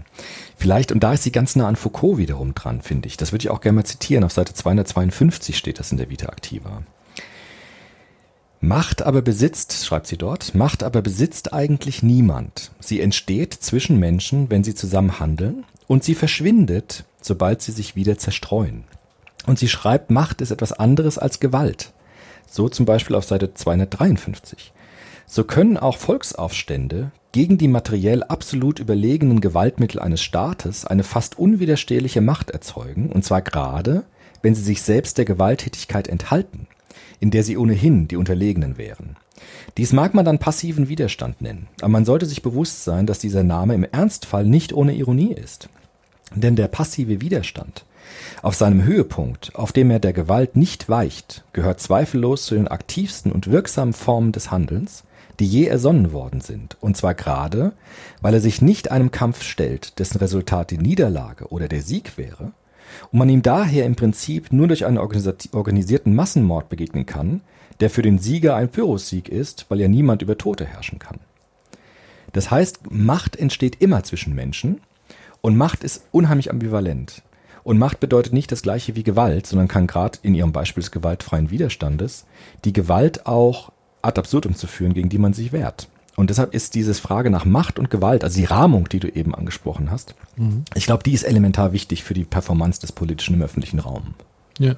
Also das ist wirklich ein sehr, sehr starker und sehr, sehr wichtiger Satz, äh, den, den, den, da, den du gerade zitiert hast. Ähm, weil es ist augenscheinlich das mächtigste, dieser passive Widerstand und gleichzeitig das Allerschwerste für Menschen. Ähm, und das ist ja immer das, was mich an Protesten, die dann grundsätzlich in einer guten Sache stehen, gegen soziale Ungerechtigkeit, gegen ähm, Umweltverschmutzung etc. pp. Wenn das dann kippt in Gewalt, dann ist es nicht nur traurig, weil ich es traurig finde, wenn Menschen gegen andere Menschen, egal gegen wen, wer gegen wen Gewalt anwendet, sondern weil in dem Moment der Protest nicht mehr zündet, nicht mehr greift, weil es meistens ja ein Protest gegen bestehende Strukturen ist und das Gewaltmonopol meistens bei dem halt eben liegt, der, gegen den man protestiert. Und dagegen hast du dann keine Chance, weil der Staat das Gewaltmonopol hat. Und sobald du Gewalt anwendest, ähm, gewinnt der Staat automatisch, gewinnt das Gewaltmonopol, weil es ist bei sich sozusagen. Wenn man aber dabei bleibt, zu sagen, ich bleibe immer in diesem passiven Widerstand, dann ist das die, die stärkste aller Waffen gegen ein Gewaltmonopol. Das ist das, warum Leute sich anzünden, warum Leute sich vor Panzer legen und so weiter, warum Gandhi das gegangen ist. Und das war einfach das, die stärkste Form. Aber es ist unfassbar schwer, diese Form beizubewahren, weil natürlich Gewalt auch dann angewendet wird, um die Protestierenden zu reizen, zu fordern. Also äh, um das herauszufordern, komm, werd doch gewalttätig gegen mich. So, weil dann habe ich gewonnen. Und das finde ich halt immer sehr, und deswegen finde ich diesen Satz sehr, sehr schön und sehr prägnant. Es ist äh, das Mächtigste, aber zugleich auch das Schwierigste. So ist es. Ja. Vielleicht noch zum Schluss des ersten Buches. Wir sind jetzt schon am Ende von Vita Activa. Sie sagt jetzt äh, zum Schluss, wenn sie die Neuzeit sich anschaut, Hannah Arendt ist eine modernisierungskritische Denkerin Und damit stellt sie sich auch die Tradition vieler ähm, Soziologinnen und Soziologen ihrer Zeit. Sie sagt jetzt, dass in der Neuzeit der Sieg, Sieg der Vita Activa eigentlich darin bestand, dass die Arbeit den öffentlichen Raum immer mehr besetzt hat. Man könnte das ähnlich wie Habermas das sagt, mit diesem zweckrationalen Handeln. Das kolonialisiert immer mehr Bereiche der Kommunikativität. Das sieht sie genauso. Das ist übrigens viel früher geschrieben worden als, als Habermas. Ne? Das hat sie damals schon auch gesehen, in den 50er Jahren, dass wir durch diese Zweckrationalität des Arbeitens, also hast du was, bist du was, ähm, du musst arbeiten, damit du ähm, was wirst, dass das immer mehr Bereiche der Öffentlichkeit besetzt und uns damit auch diese Handlungsmöglichkeiten des Politischen etwas ähm, wegnimmt. Also dass man nicht mehr die befreite Diskussion hat, sondern immer schon darüber nachdenkt, was muss man sagen, damit man irgendwie dann weiterkommt oder einen Vorteil davon hat. Und diese, diese Zweckrationalisierung des öffentlichen Raums durch, durch Arbeit, Arbeit, Arbeit oder durch diesen Dreiklang von Arbeit und Konsum, der äh, nimmt uns auch Freiheiten des öffentlichen Handelns. Und das kritisiert sie, ähm, ähnlich wie das Habermas kritisiert, mit der Kolonialisierungsthese der Zweckrationalität über das kommunikative Handeln. Mhm. Ja, und damit endet sie das Buch, das ist das letzte Kapitel in dem Buch, wo sie das rekonstruiert. Und auch das ist sehr schön, weil ich musste jetzt wieder spontan äh, an, an ein Thema denken, was immer wieder hier bei uns auch aufpoppt, meistens ja von Hörerinnen und Hörern. Ähm, Thema Grundeinkommen. Also ich glaube, ein Grundeinkommen ist vor allem, und deswegen werden wir das auch kaum von BerufspolitikerInnen hören, dass sie für das Grundeinkommen ist, weil es Menschen ermöglichen würden, stärker ins politische Handeln zu geraten. Ja. Also auch das ist natürlich ja. eine Machtfrage. Ja. Also Arbeit, Leute in Arbeit zu halten und sie in Arbeit mhm. zu drücken, wenn man so will, bedeutet am Ende auch einen Machtgewinn für diejenigen, die einfach deren Job es ist zu handeln. Ähm, also das heißt, viele Menschen können ja gar nicht politisch tätig sein, weil sie so viel arbeiten müssen, um ihre Existenz äh, zu bewahren. Also das heißt, der Paketfahrer oder die Fahrerin, ähm, wenn die 16 Stunden äh, unterwegs ist, hat sie halt am Abend wahrscheinlich wenig Bock, politisch zu handeln sich zu, damit zu beschäftigen. Und das heißt ja. natürlich für bestehende Machtstrukturen, es ist sehr attraktiv, wenn es nicht noch mehr Akteure gibt, die sich dem Handeln verschreiben. Und deswegen ja. ähm, lässt man das mal lieber so. Und, und behauptet dann, das Grundeinkommen würde Leute eher in die Faulheit, äh, äh ins Nichtarbeiten bringen und so weiter. Und, und es zeigt auch nochmal ganz deutlich, wie hoch Arbeit einen Stellenwert der Gesellschaft einnehmen muss. Also zu sagen, es hm. ist das Höchste. Man muss doch arbeiten, um Geld zu verdienen und so weiter. Ja, wenn es so wäre, dann müssen wir aber auch leider so Dinge abschaffen, wie das Geld für einen arbeitet, das sowas wie Erbschaft anders regeln und so weiter, weil das ist, würde genau dem gleichen Argument unterfallen zu sagen, naja, wer Geld verdienen will, muss erstmal was durch Arbeit leisten. Und dann müsste man an vielen anderen Dingen auch eben ansetzen. Und das finde ich einfach mal interessant, diesen Gedanken auch äh, mal zu sehen, dass tatsächlich Arbeiten und Handeln so ein bisschen im, im Clinch sind. Ja, und ich äh, ist wirklich die Frage auch, die hat mich irgendwie auch nicht mehr losgelassen. Ähm, wir brauchen ja auch dann eine politische Kultur, in die Menschen sich einbringen können, wenn sie nicht mehr so viel arbeiten müssen. Also was tun wir, wenn wir nicht mehr arbeiten müssen? Und haben wir dann auch die also können wir das alle so einfach, dann auch politisch handeln zu können, miteinander ins Dis Diskussion zu gehen. Also das, dazu müssen wir auch erstmal Voraussetzungen schaffen, damit Menschen das auch nutzen können. Also ich bin fest davon überzeugt, dass wir das können. Wir müssen es halt natürlich hm. lernen und wir müssen es begleiten. Ja. Und das fängt an mit der Schule. Deswegen sind wir ja auch diejenigen, die sagen, oder ich zumindest, ähm, ich weiß nicht, wie du das siehst, aber Schulen gehören viel stärker demokratisiert. Also das Schulleben, demokratische, ja, das ist der erste Berührungspunkt mit Demokratie, wo man das lernt. Wo man lernt, was man mit seiner Zeit, also dieses Freilernen, dieses freie Lernen, das, was mich interessiert, das sind die Voraussetzungen. Wenn wir natürlich davon ausgehen, dass wir jeden Tag gesagt bekommen, was wir zu tun haben, also dieses drastisch hierarchische Arbeiten und wir haben, wir sehen gar nicht mehr den Wert unserer Arbeit, der Paketfahrer weiß gar nicht, was für Pakete er liefert, ob er damit Glück verschafft oder jemanden traurig macht. Ähm, dann ist es so völlig abgekapselt. Dann kann ich natürlich nicht von heute auf morgen lernen, was ich mit meiner freien Zeit dann mache. Das ist natürlich ein langer Prozess, aber von vornherein zu sagen, das ist auf jeden Fall, werden die Leute verlottern und wissen nichts mehr mit ihrer Zeit anzufangen, das glaube ich eben nicht. Ähm, ich glaube, es würde ganz, also es gäbe genug zu tun. Sagen wir so, es gäbe genug zu handeln. Wir müssten, Menschen können sich wieder mehr um, um, umeinander kümmern. Wir haben so viele alte Menschen. Wir haben so viele junge Menschen, um die wir uns kümmern müssen, wo eigentlich die Logik des Profits gar keine Rolle spielen darf, eigentlich. Und diese Zeit, die dafür freigesetzt wird, die könnten wir einsetzen. Das würden viele Leute auch sehr gerne tun. Deswegen, das ist ja, viele machen ja ein Ehrenamt. Warum tun sie das nicht? Weil sie damit Geld verdienen, sondern so. Und das heißt, Leute machen jetzt schon viel mit ihrer freien Zeit wo, wo man auch sagen könnte, legt die Füße hoch und, und, und liegt faul in der Sonne rum. Das ist für mich ein Quatschargument. Da, da geht mir auch die Hutschnur, platzt mir da an der Stelle. Wenn immer wieder dieses Faulheitsargument kommt, da, da also, nee. Ja, das würde sie wahrscheinlich genauso sehen. Ja, ja aber man muss es tatsächlich lernen. Man muss natürlich dieses Gewebe schaffen, wo man als Faden hindurch muss. Und das würde bedeuten natürlich eine Transformation auf ganz vielen Gebieten. Aber man muss halt auch irgendwann mal anfangen damit. Und deswegen begrüße ich auch sehr diese aktuelle Studie zum, zum bedingungslosen Grundeinkommen, diese Großstudie, dass endlich mal in Deutschland sich dem auch wissenschaftlich genähert wird und einfach mal eine Studie, um es einfach mal auszuprobieren und zu gucken, was, was sind denn jetzt wirklich Effekte, die da auftreten können. Und wenn es auch nur simuliert ist jetzt erstmal, aber das ist schon mal der richtige Schritt, weil einfach nur zu sagen, es wird eh nicht funktionieren, äh, weil ich denke so, dass es so ist, das ist natürlich Unsinn. Mhm. Ja. Ja. Das wäre jetzt Vita aktiver gewesen. Also, wie gesagt, natürlich nicht alle Aspekte, sondern auch wiederum holzschnittartig aber das war so ihre Handlungstheorie, ihre Anthropologie aus der Existenzphilosophie auf die Sozialwissenschaften hin projiziert. Jetzt ist die Frage, jetzt müssen wir jetzt noch über das Böse sprechen. Ne? Äh, wir haben ja jetzt schon so lange gesprochen. Die Frage wäre jetzt tatsächlich, ob wir noch einen Teil machen wollen, weil äh, ich fände es jetzt zu schade, ja. wenn man sozusagen dieses große Feld jetzt nochmal schnell durchhuscht. Ja. Nee, das ähm, nicht machen. Ich glaube, das macht keinen Sinn, sondern wir würden einfach sehr zeitnah und das, genau. das, freut sich ja sicherlich auch äh, unsere Hörerinnen und Hörer, äh, wenn wir da einfach den zweiten Teil nochmal was anders bequatschen. Und das jetzt erstmal setzen lassen. Und dann, ja, das wäre ein Novum im Soziopod, dass wir zweiteilig arbeiten. Aber das ist ja auch schön. Wir haben jetzt ja ein bisschen Zeit gewonnen durch unsere Einsparungen auch technischer Art und können vielleicht sogar Volume 1 und Volume 2 machen bei Hannah Arendt. Oder wir Find machen jetzt ja. quasi Hannah Arendt äh, Vita Activa und das nächste ist halt Hannah Arendt äh, das Böse.